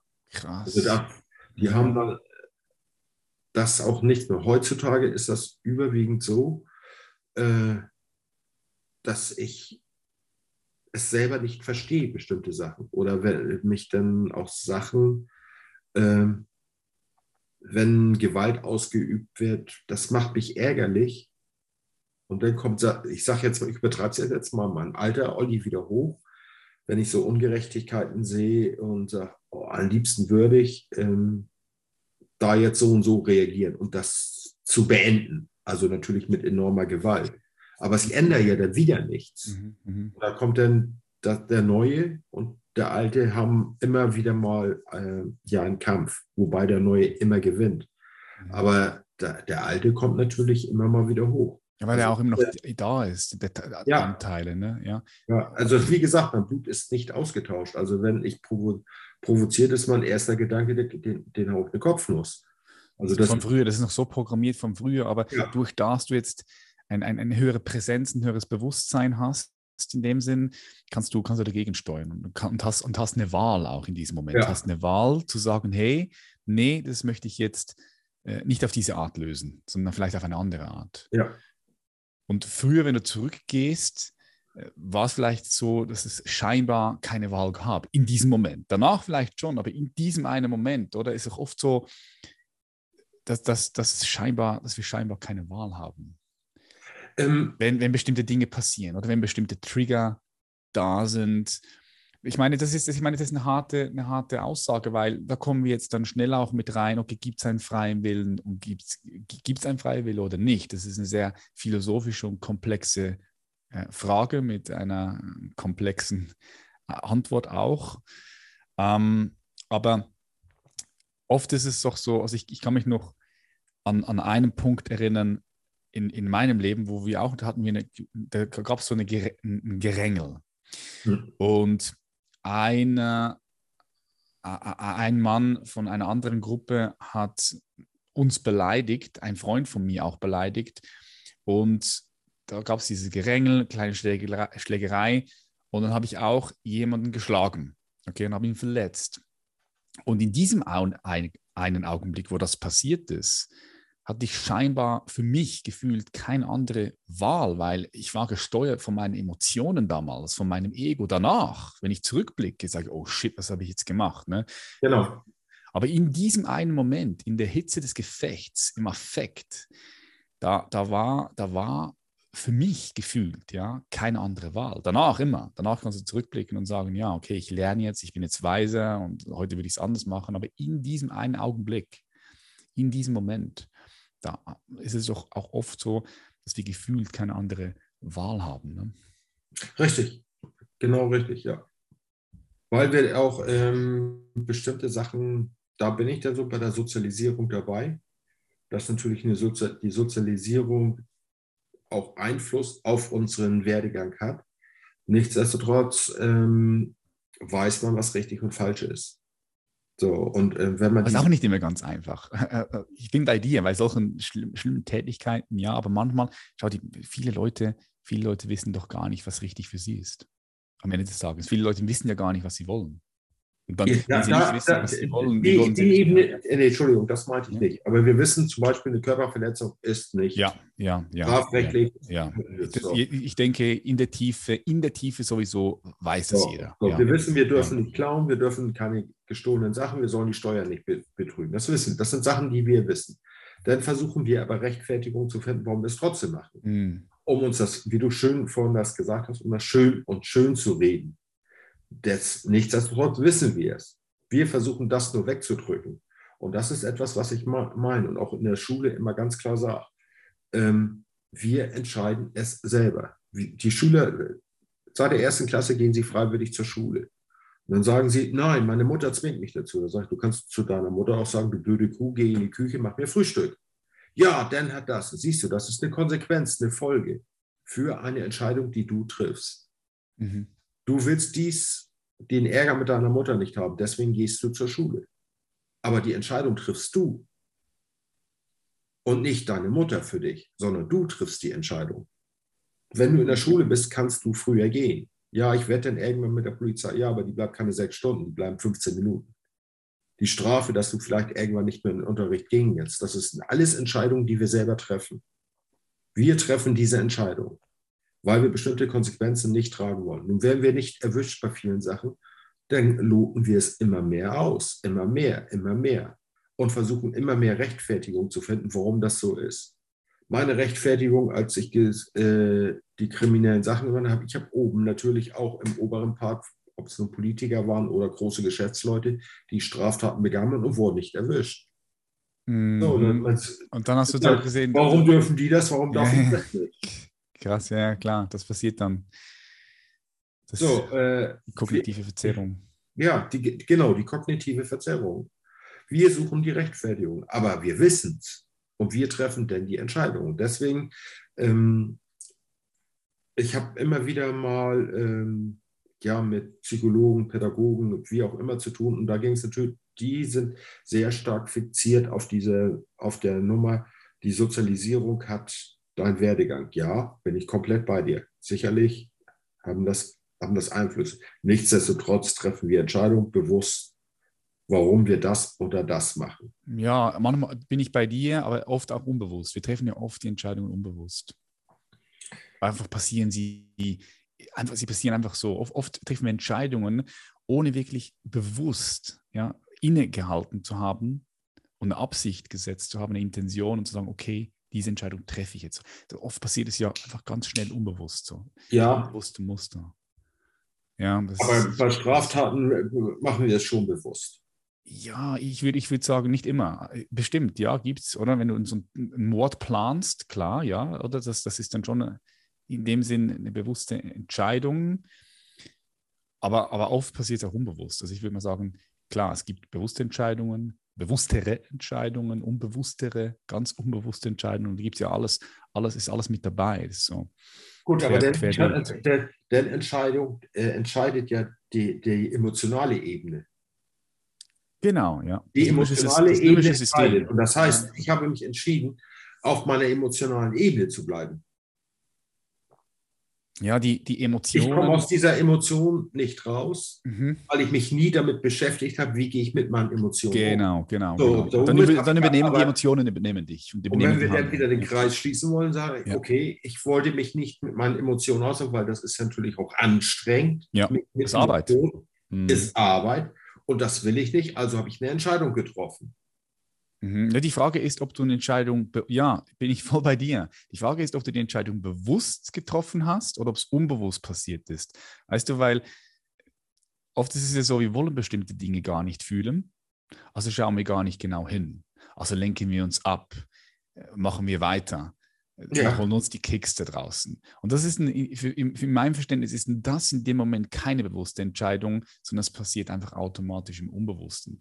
Wenn es jetzt natürlich Leute gibt wie dich, ne, die dann mit solchen Menschen sprechen, ins Coaching gehen, diese Leute ja, da begleiten und dann eben genau auf solche unbewussten vielleicht Entscheidungen bewusst oder aufmerksam machen und sagen, hey, schau mal, ist es nicht so, dass du davon etwas wegläufst und dann die Leute genauer in sich hineinschauen. In diesem Moment haben sie dann erst die Möglichkeit und die Wahl, wenn sie es erkennen, oh ja, shit, ich laufe davon etwas weg und ich möchte jetzt Verantwortung übernehmen und treffe eine bewusste Entscheidung. Ja.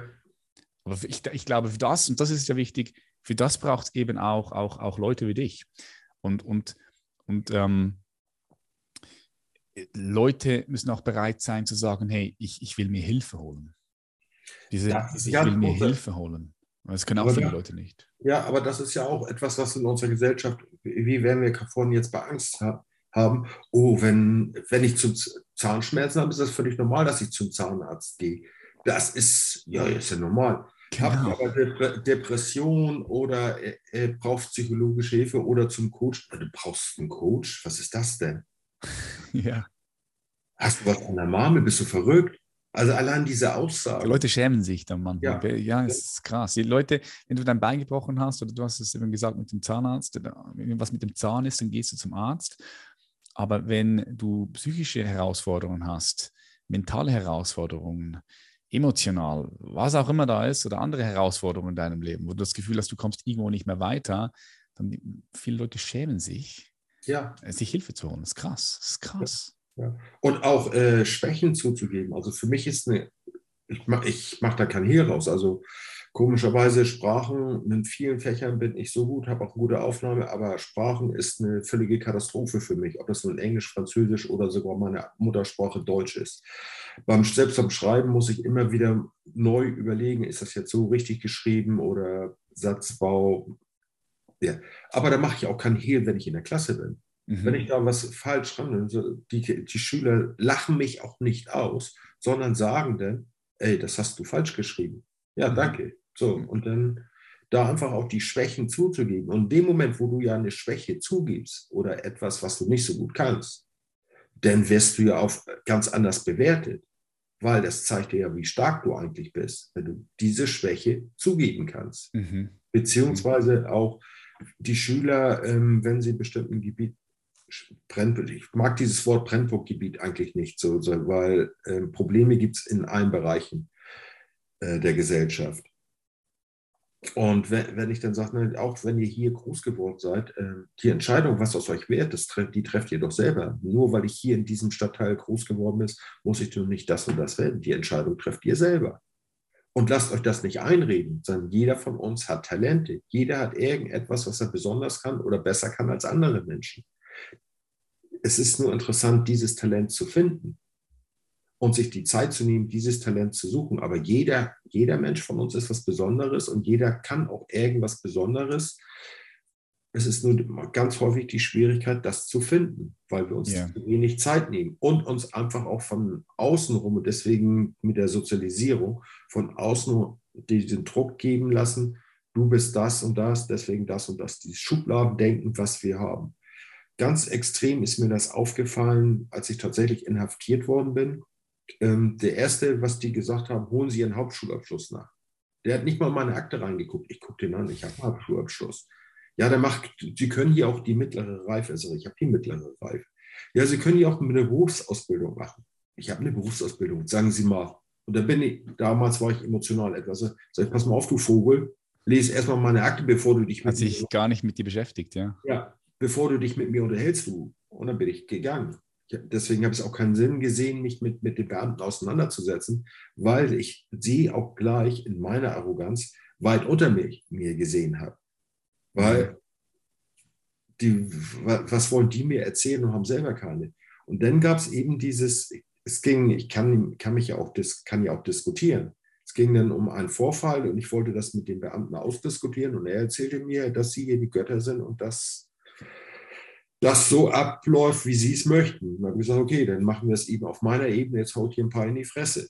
Also habe mit massiver Gewalt gedroht. Und dann habe ich auf einmal meinen Willen bekommen. Das ist natürlich auch eine Bestätigung, ja. die du bekommst, mhm. die natürlich absolut kontraproduktiv ist. Und mhm. denke, okay, diskutieren brauche ich mit den, den, Leuten hier nicht, also drohe ich ihn gleich wieder mit Gewalt. Dann läuft das, wie ich das haben will. Mhm. Also wieder meine Bedürfnisbefriedigung bekommen durch die, die Gewalt. Deswegen diese Spirale. Mm, ja, ich denke, hier braucht es richtig wache, gut ausgebildete Menschen, ähm, die in diesen Bereichen arbeiten. Das ist Sozialarbeit. Definitiv. Ja, ja. ja. Und ich, ich, ich glaube, das ist auch wichtig für unsere Gesellschaft. Weißt du? Ja. Ähm, ich finde, eine, eine, eine, gute Gesellschaft zeichnet sich,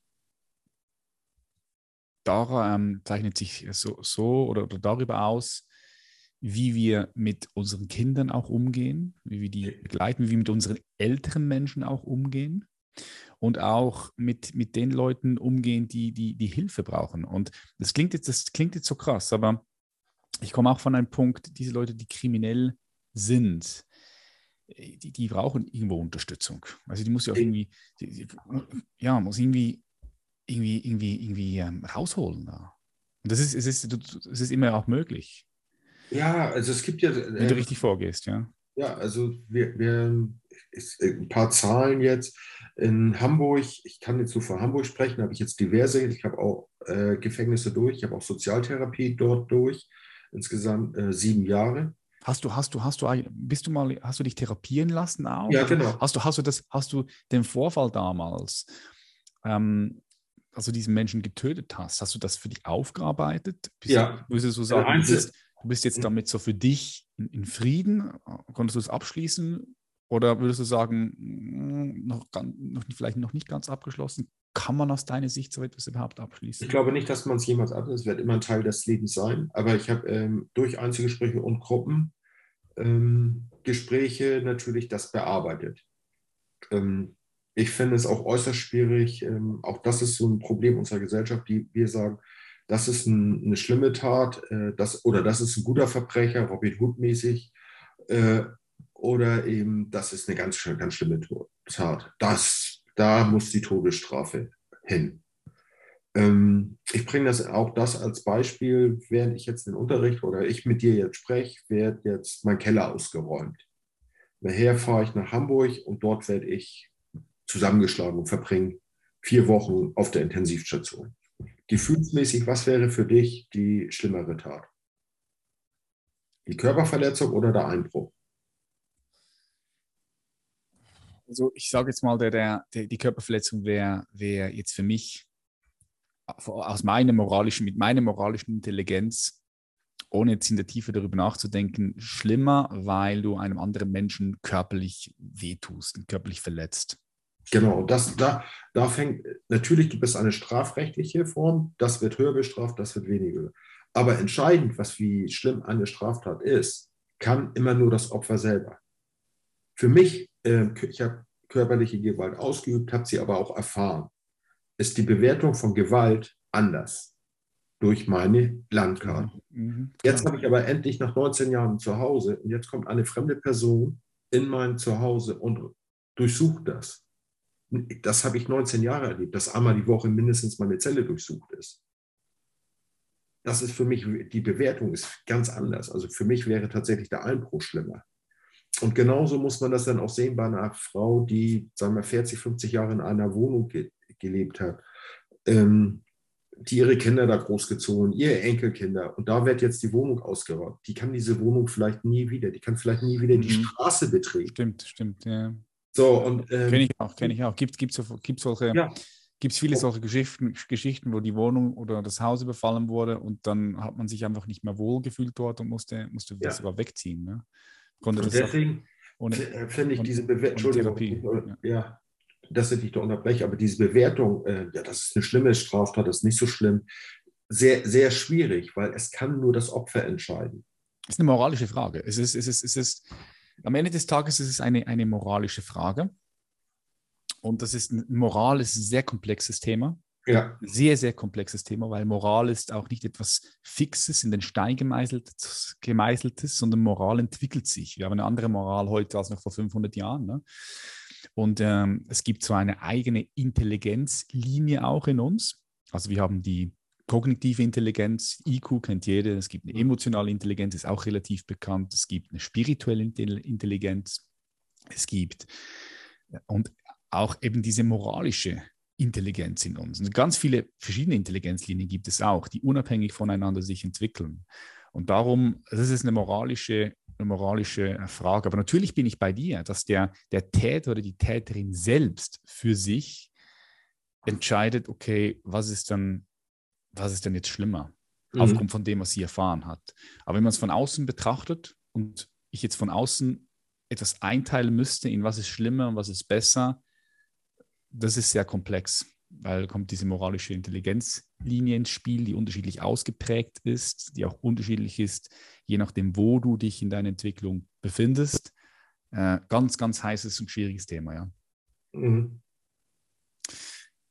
Okay, krass. Das heißt, dass da auch, auch, auch therapiert, hast an dir gearbeitet, hast es aufgearbeitet. Ich denke, das ist ganz wichtig. Ich denke, in diesem Prozess hast du ja auch für dich sehr, sehr viel gelernt, was du jetzt anwendest, auch in deiner Arbeit.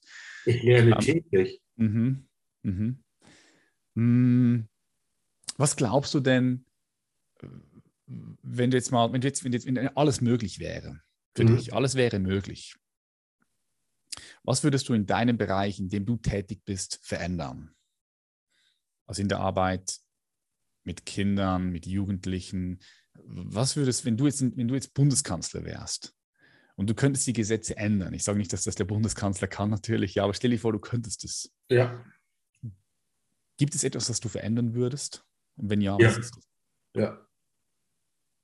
Ich würde äh, A, äh, wir sprachen gerade von der Moral. Ähm, ich würde tatsächlich das Steuersystem massiv verändern.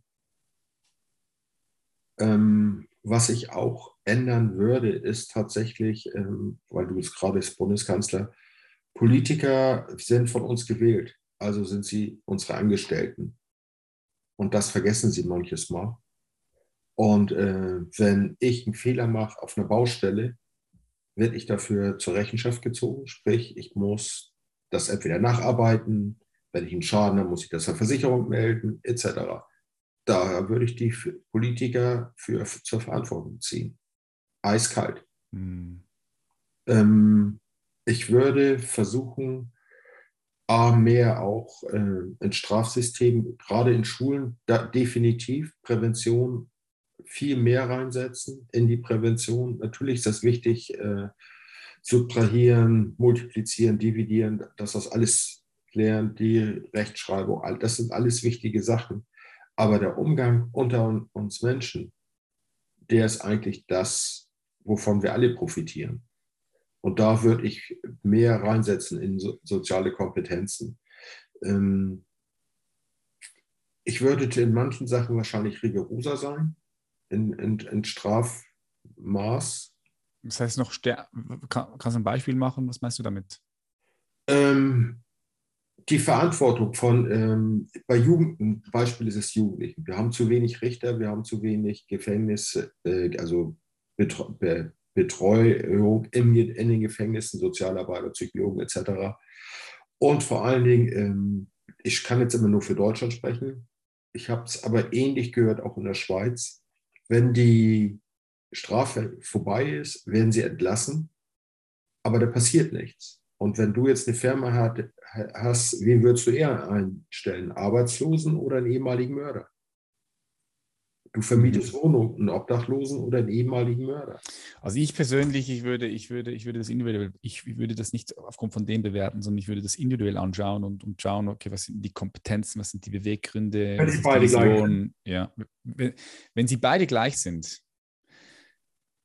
es, es, ist, es ist eigentlich praktisch unmöglich, dass, dass zwei Menschen genau gleich sind. Weil, oder jeder Mensch hat ja auch sein eigener Vibe, seine eigene Atmosphäre, seine eigene Aura. Dann würde ich einfach, dann würde ich einfach diese Person wählen, die, die auf mich besser wirkt. Aber ich, ich würde die Geschichte mal, mal, mal, mal weglegen. Weil für mich ist wichtig, was jetzt zählt, wie der Mensch jetzt ist. Und Aber Patrick, da bist du doch, Entschuldigung. Ja, ich bin vielleicht da eine Ausnahme, ja, sehe ja, ich so. Das sehe ich so. Das merke ich in, im Unterricht. Natürlich sagt der eine, ja, ich würde dich jetzt, ne? Ja, Aber zu, stimmt. zu 95 Prozent sagt die Gesellschaft, oh nein. Also hört ja die Strafe nach der Haft nicht auf. Ähm, es ja, fängt mit Schwierigkeiten. Und, und ich habe mal, um, so, um vielleicht auch mal einen Werdegang, äh, als ich rauskomme. Natürlich habe ich das alles verfolgt. Draußen Wohnung ist schwer zu finden, Arbeitsplätze und, und, und. Ich habe einen sehr, sehr, sehr guten Abschluss als Maler und Lackierer. Also ich war von den 150 mit, äh, die zu der Zeit geprüft worden sind, gehörte ich mit im oberen Part, also weit in dem oberen Part. Ähm, aber ich habe mir keine Illusion gemacht, dass mich irgendein Malerbetrieb einstellt. Also bin ich über eine Zeitarbeitsfirma. Und selbst da war es schon schwierig, einen Arbeitsplatz zu finden, gerade durch meine Vita. Ich habe hinterher nachher durch meine Arbeit überzeugt. Aber schwierig war es erstmal zu finden. Und so habe ich mein Leben strukturiert die letzten drei Jahre im Gefängnis war bei mir so, dass ich im offenen Vollzug war. Das heißt, ich durfte morgens raus, draußen arbeiten, zum Schlafen musste ich wieder zurück. Mhm. Bei Langbestraften wird das in Deutschland meistens so gehandhabt. Aber habe mein Leben denn in Hardware und Software aufgeteilt. Das heißt, Hardware bestand für mich Arbeitsplatz finden, Wohnung finden, Wohnung einrichten, bestimmten Standard. Man fängt mit Null an. Ich habe mit, nur mit Null wieder angefangen. Und ähm, das war mein, meine Zielsetzung. Und dann eben klar die Software, Freunde kennenlernen, eine Partnerin und und und. Das, aber dieses Einstrukturieren war erstmal, das können die meisten aber gar nicht. Mhm, sehe ich, sehe ich, sehe ich. Und dann, ja. und dann, dann, landen sie wieder irgendwo auf der Straße oder fallen wieder in, in, das, in das, kriminelle Muster hinein. Das, ja. das, ist, das, das sehe ich ein riesiges Problem in unserer Gesellschaft, ja. ja. Und damit ist das vorprogrammiert. Und, und das Klischee wird dann bestätigt. Ja, und die Rückfallquote bei Erwachsenen ist zwischen 70 und 90 Prozent. Ja. ja. Ohne Begleitung, ohne Betreuung. Was, was, was, was erwartest du? Was erwartest du? Ja, klar, ja. klar, klar. Ja, ich, ich sehe ich seh den Punkt. Das ist ein, ein sehr interessanter und wichtiger Punkt, den du da ansprichst. Ja. Ja, geil. Das heißt, dort würdest du was auch verändern. Dort würdest Ja. du schauen, dass mehr Ressourcen, ja, mehr Ressourcen hinfliegen. Ressour- Ressourcen in Form von Energie, aber eben auch ähm, Therapeuten, Therapeutinnen, ähm, Geld natürlich, ja, finanzielle Ressourcen. Ja. Und äh, Ge Gefangene sind natürlich auch teilweise sehr kreativ. Es gibt ja so viele äh, Regelungen. Nichtsdestotrotz gibt es kein Gefängnis auf der Welt, wo es keine Drogen gibt. Also Ja. Gefängnisse und äh, Finde ich aber auch krass. Aber, aber ich, was, ich da nicht, was ich mich da immer wieder frage, ist, also wie ist denn sowas überhaupt möglich? Dass, das, dass, dass, da Drogen im, im, im, dass es Drogen im Knast gibt. Also ja, das, weil, weil das wissen ja, das wissen ja dann die Gefängniswärter, äh, Polizisten, das Personal dort wahrscheinlich ja auch. ja, Ist ja auch nicht blöd. ja, Und also wenn, wenn die jetzt sagen würden, hey, wir haben eine absolute Nulltoleranzgrenze zu, zu Drogen und wir schauen, dass keine Drogen mehr da drin sind, also das müsste doch irgendwie möglich sein, oder? Oder, Nee. oder ist es denn ist Keine das nicht möglich? Drogen, ähm, Drogen ist ein, äh, also wir sprechen jetzt von illegale Drogen, ähm, ist ein Geschäft, wo es um so viel Geld geht, wo so viele Menschen partizipieren von. Also ich finde ja die Legalisierung äußerst problematisch, weil es wird weiter mit Drogen gehandelt, auch wenn Hasch jetzt, sagen wir mal, in Deutschland legalisiert wird. Und ein Politiker hat ja jetzt gerade die Wahrheit gesagt, es geht um fünf bis sechs Milliarden äh, Ja. Steuereinnahmen. Also es geht auch da wieder ums Geld und nicht um Menschen. Ähm, das zum Thema Prävention überhaupt machen. Und äh, die Drogen kommen zu 90 Prozent durch die Körper oder 95 Prozent durch die Körperöffnung der Besucher rein. Also Ah. sprich, die schieben sich das in, in der, die Mutter schiebt sich das vorne rein und übergibt das ihren Sohn und der schluckt das. Shit. So, und natürlich darf's in, äh, darf auch die Polizei solche Personen verhaften und dann kontrollieren, ähm, aber es muss ein, ein starker Verdacht da sein und dann eine richterliche Anordnung. Und sonst, es geht, ist auch möglich, dass die Beamten, übrigens Wärter arbeiten im Zoo, Justizvollzugsbedienstete, da liegen sie großen Wert drauf, ähm, die auch die Besucher bis nackend ausziehen lassen können. Die können das ablehnen, aber da findet der Besuch nicht statt. Und deswegen Mhm. wird das in Körperöffnung ganz häufig reingeschmuggelt. Und da leben, da arbeiten ja auch Menschen und Menschen machen Fehler. Ja, klar. Kommt, kommen die Drogen rein. Also wenig, ich will jetzt nicht sagen gar nicht, ähm, aber sehr, sehr, sehr gering durch die Beamten, die dort Dienst tun, weil diese wollen ihr- ihren Job auch nicht aufs Spiel setzen. Also sind das tatsächlich die Besucher oder eben vielleicht ein Lieferant und diese Kreativität, die der Gefangene hat, weil er dieses Problem hat, ich habe ein Suchtproblem, ich brauche die Drogen, wie bekomme ich die Drogen rein? Und diese Kreativität, die man hat da drin, die man entwickelt, die wird einfach nicht genutzt, weil die haben eine Problemlösung oder haben ein Problem und sie suchen eine Lösung oder Mhm. auch das zu verstecken in der Zelle. Das sind natürlich Dinge, wo die sich mit beschäftigen. Und wenn man diesen Re- Ressourcen, wenn man von Ressourcen in andere Bereiche stecken könnte oder diese Personen in diese Bereiche, die wirklich auf Problemlösung aus sind, was wäre das für eine Bereicherung für unsere Gesellschaft? Mhm. Aber nein, es ist ja der böse Verbrecher. Mhm. Mhm. Das funktioniert auch nicht, auch bei allen Gefangenen, klar. Ja, musst du, musst du natürlich auch, auch, auch unterscheiden. Ne? Ja. Psycho Psychopathie und äh, was auch immer es da alles gibt. Ne? Ist auch wichtig, das Definitiv. irgendwo zu differenzieren. Ja. ja, krass. Ja, Oliver, ich sehe, wir sind schon hier etwas länger dran. Ich könnte mit dir noch eins, zwei Stunden weiter quatschen. Hm, Was mich interessiert ist, äh, so letzte Frage, einfach auch für die Zuhörer und Zuhörerinnen, wo, wo können die dann mehr von dir erfahren? Wenn sie jetzt sagen, hey, finde ich spannend, vielleicht hört ja auch jemand zu, der, der sonst in der Schule tätig ist und sich sagt, hey, könnte man vielleicht mal was mit dir starten, Präsentation oder Also, was auch immer. Ja, also tatsächlich, wir, äh, wir sind in Bad Oldesloe, das ist in Deu Deutschland, wir, du bist ja in der Schweiz. Ähm, und unser Verein heißt Gefangene-Helfen e.V., also eingetragener Verein. Ähm, Gefangene-Helfen. Und ähm, Webseite www.gefangene-helfen.de. Ähm, Nochmal, wir sind ein gemeinnütziger Ver- Verein, das heißt, wir bekommen keine Unterstützung vom Staat. wir leben tatsächlich von Spenden oder eben das, was die Schulen teilweise zahlen können, was natürlich sehr gering ist. Das heißt, ich betreibe sehr viel Fundraising auch an Stiftungen in, innerhalb Deutschlands, um eben dort auch ja, Unterricht geben zu können. Das mhm. heißt, ähm, ich würde gerne den Job an Nagel hängen als Maler, obwohl der Verdienstmöglichkeiten will ich hier gar nicht. Ich finde es auch äußerst schwierig, denn zu sagen, ähm, du verdienst mit deiner, mit meiner Vergangenheit so viel Geld jetzt als im sozialen Bereich, als zum Beispiel ein Studierter. Ähm, finde ich auch immer sehr, sehr schwierig. Ähm, aber tatsächlich bestehen wir tatsächlich nur aus Spenden. Aber wenn es nach mir geht, weil du von fragtest, meine Berufung, wenn es nach mir geht, würde ich von Montags bis äh, Freitags nur in Schulen sein und nachmittags eben auch noch Kurse machen. Also ich mache sozialförderndes Boxen. Das Boxen ist nur das Medium, es ist ein soziales, an, soziales Training, Anti-Gewalt-Training. Und auch da ist der Bedarf enorm. Ich habe heute Morgen gerade eine Anfrage an einer Schule, sie würden gerne jetzt drei Kurse machen mit mir, aber es ist teilweise dann auch, ja, von irgendwas muss ich auch halt eben leben. Mhm, mh, ja, Und äh, da ist, ja, der Bedarf ist groß ich würde auch gerne andere Personen einstellen, wo ich dann vielleicht die Möglichkeit habe, dass die das vielleicht auch umsetzen könnten. Aber auch das ist finanziell leider nicht möglich. Mhm. Sehr, noch, sehr schade. Noch, noch, noch. Noch, noch.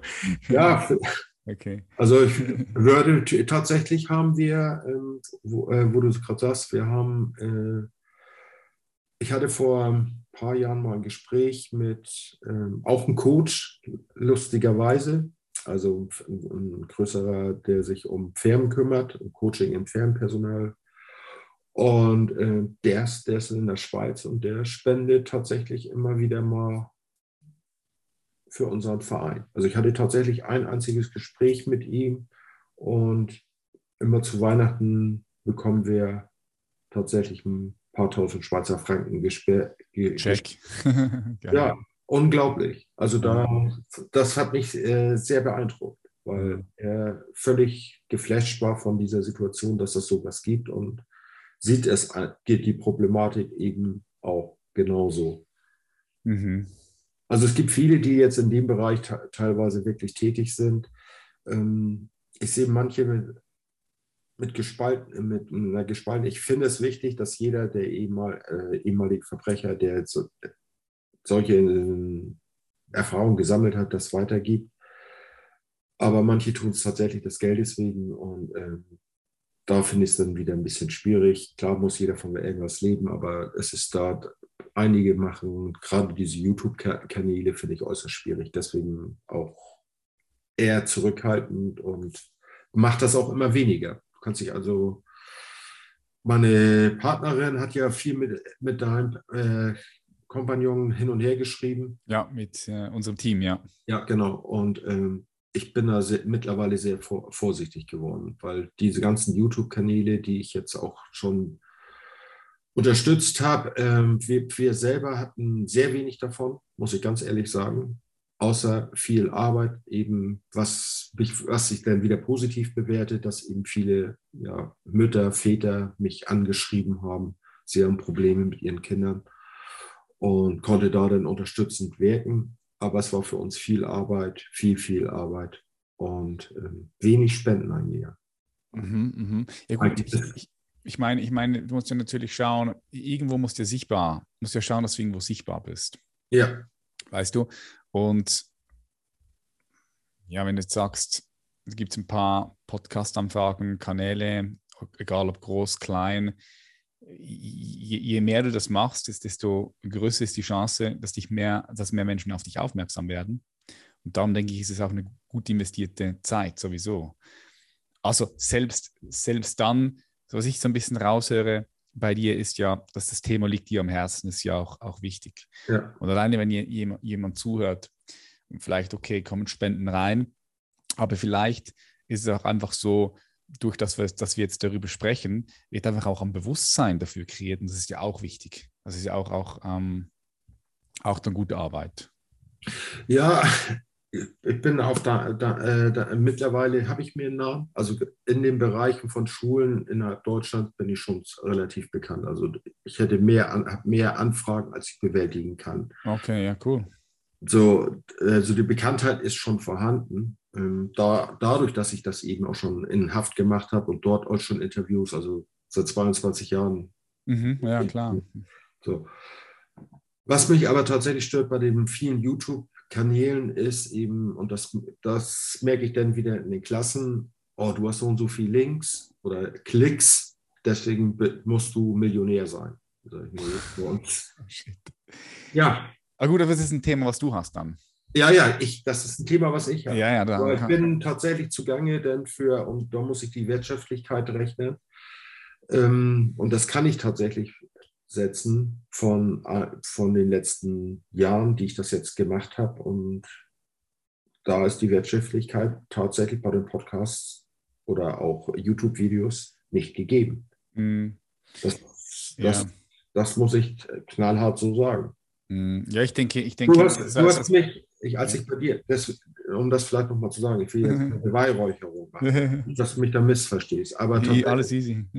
äh, dass du selber Co äh, Coachings machst und äh, dadurch einen anderen Zugriff dazu äh, zu hast und auch eine andere De Sichtweise. Das, das ist das Einzige, was mich tatsächlich angetickert hat. Und mhm. ich dachte, okay, ich gehe mal mit denen in einen Dialog, mal gucken, was da bei rauskommt. Das war das Einzige, was mich angetickert hat. Und weil ich gute Erfahrungen mit der Schweiz habe, muss ich auch ganz klar sagen. Mhm. Komischerweise ja, mehr, mehr äh, bessere in der Schweiz als in Deutschland. Mhm. Cool. Ja, war, war ein spannendes Gespräch, oder? Also ich finde, ich finde, da waren super coole, wertvolle Nuggets mit dabei. Äh, tolle Perspektiven auch. auch. Auch für alle Leute, die jetzt hier zugehört haben, bis zum Schluss geblieben sind. Ich denke, gewisse Punkte, die du da reingeworfen hast, regen schon zum Nachdenken an. Und vielleicht ist ja der eine oder die andere hier dabei, die sagt, hey, finde ich cool, äh, möchte ich unterstützen. Und dann äh, ja, werde ich die Links auch da unten in die Show Notes packen. All deine Links zu deiner Company, zu, zu, zu dem, was du machst, haue ich alles unten in die Beschreibung, in die Show Notes. Yes. Das Henry Oliver Jacobs. Vielen herzlichen Dank, dass du hier warst. Äh, hat mir viel Freude gemacht und ich wünsche dir auf deinem Weg weiterhin viel Erfolg. Bleib am Ball und viel Freude auch wünsche ich dir, ja. Danke. Ja. Vielen Dank. Puh, das war wieder eine Episode, die zum Nachdenken angeregt hat, oder? Ja. Schau, wenn du in einem sinnlosen Arbeitsalltag gefangen bist und hinein in ein erfülltes Leben möchtest, wenn du sagst, du möchtest deine Berufung leben, dich von innerer Unruhe befreien und dein Leben in ein einzigartiges Meisterwerk verwandeln, dann lass mir dir sagen, das ist absolut möglich für dich. Unabhängig davon, wo du stehst, was du gerade machst, es ist absolut möglich. Ich weiß das, weil ich mittlerweile mit über 1000 Menschen zusammengearbeitet habe und die dahin begleitet habe, ihre Berufung zu finden und sie auch zu leben.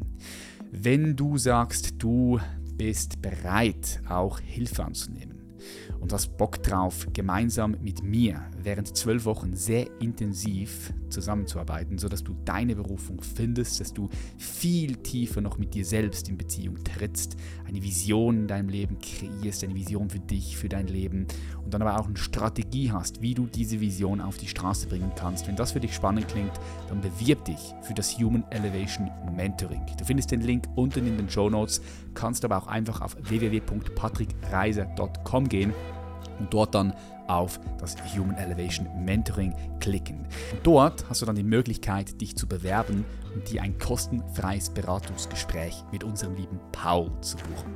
Und dann sehen wir uns vielleicht schon bald auf der anderen Seite. Ich wünsche dir eine tolle Woche. Wir sehen uns in der nächsten Episode. Mach's gut, dein Patrick. Matschlaf. Bye bye.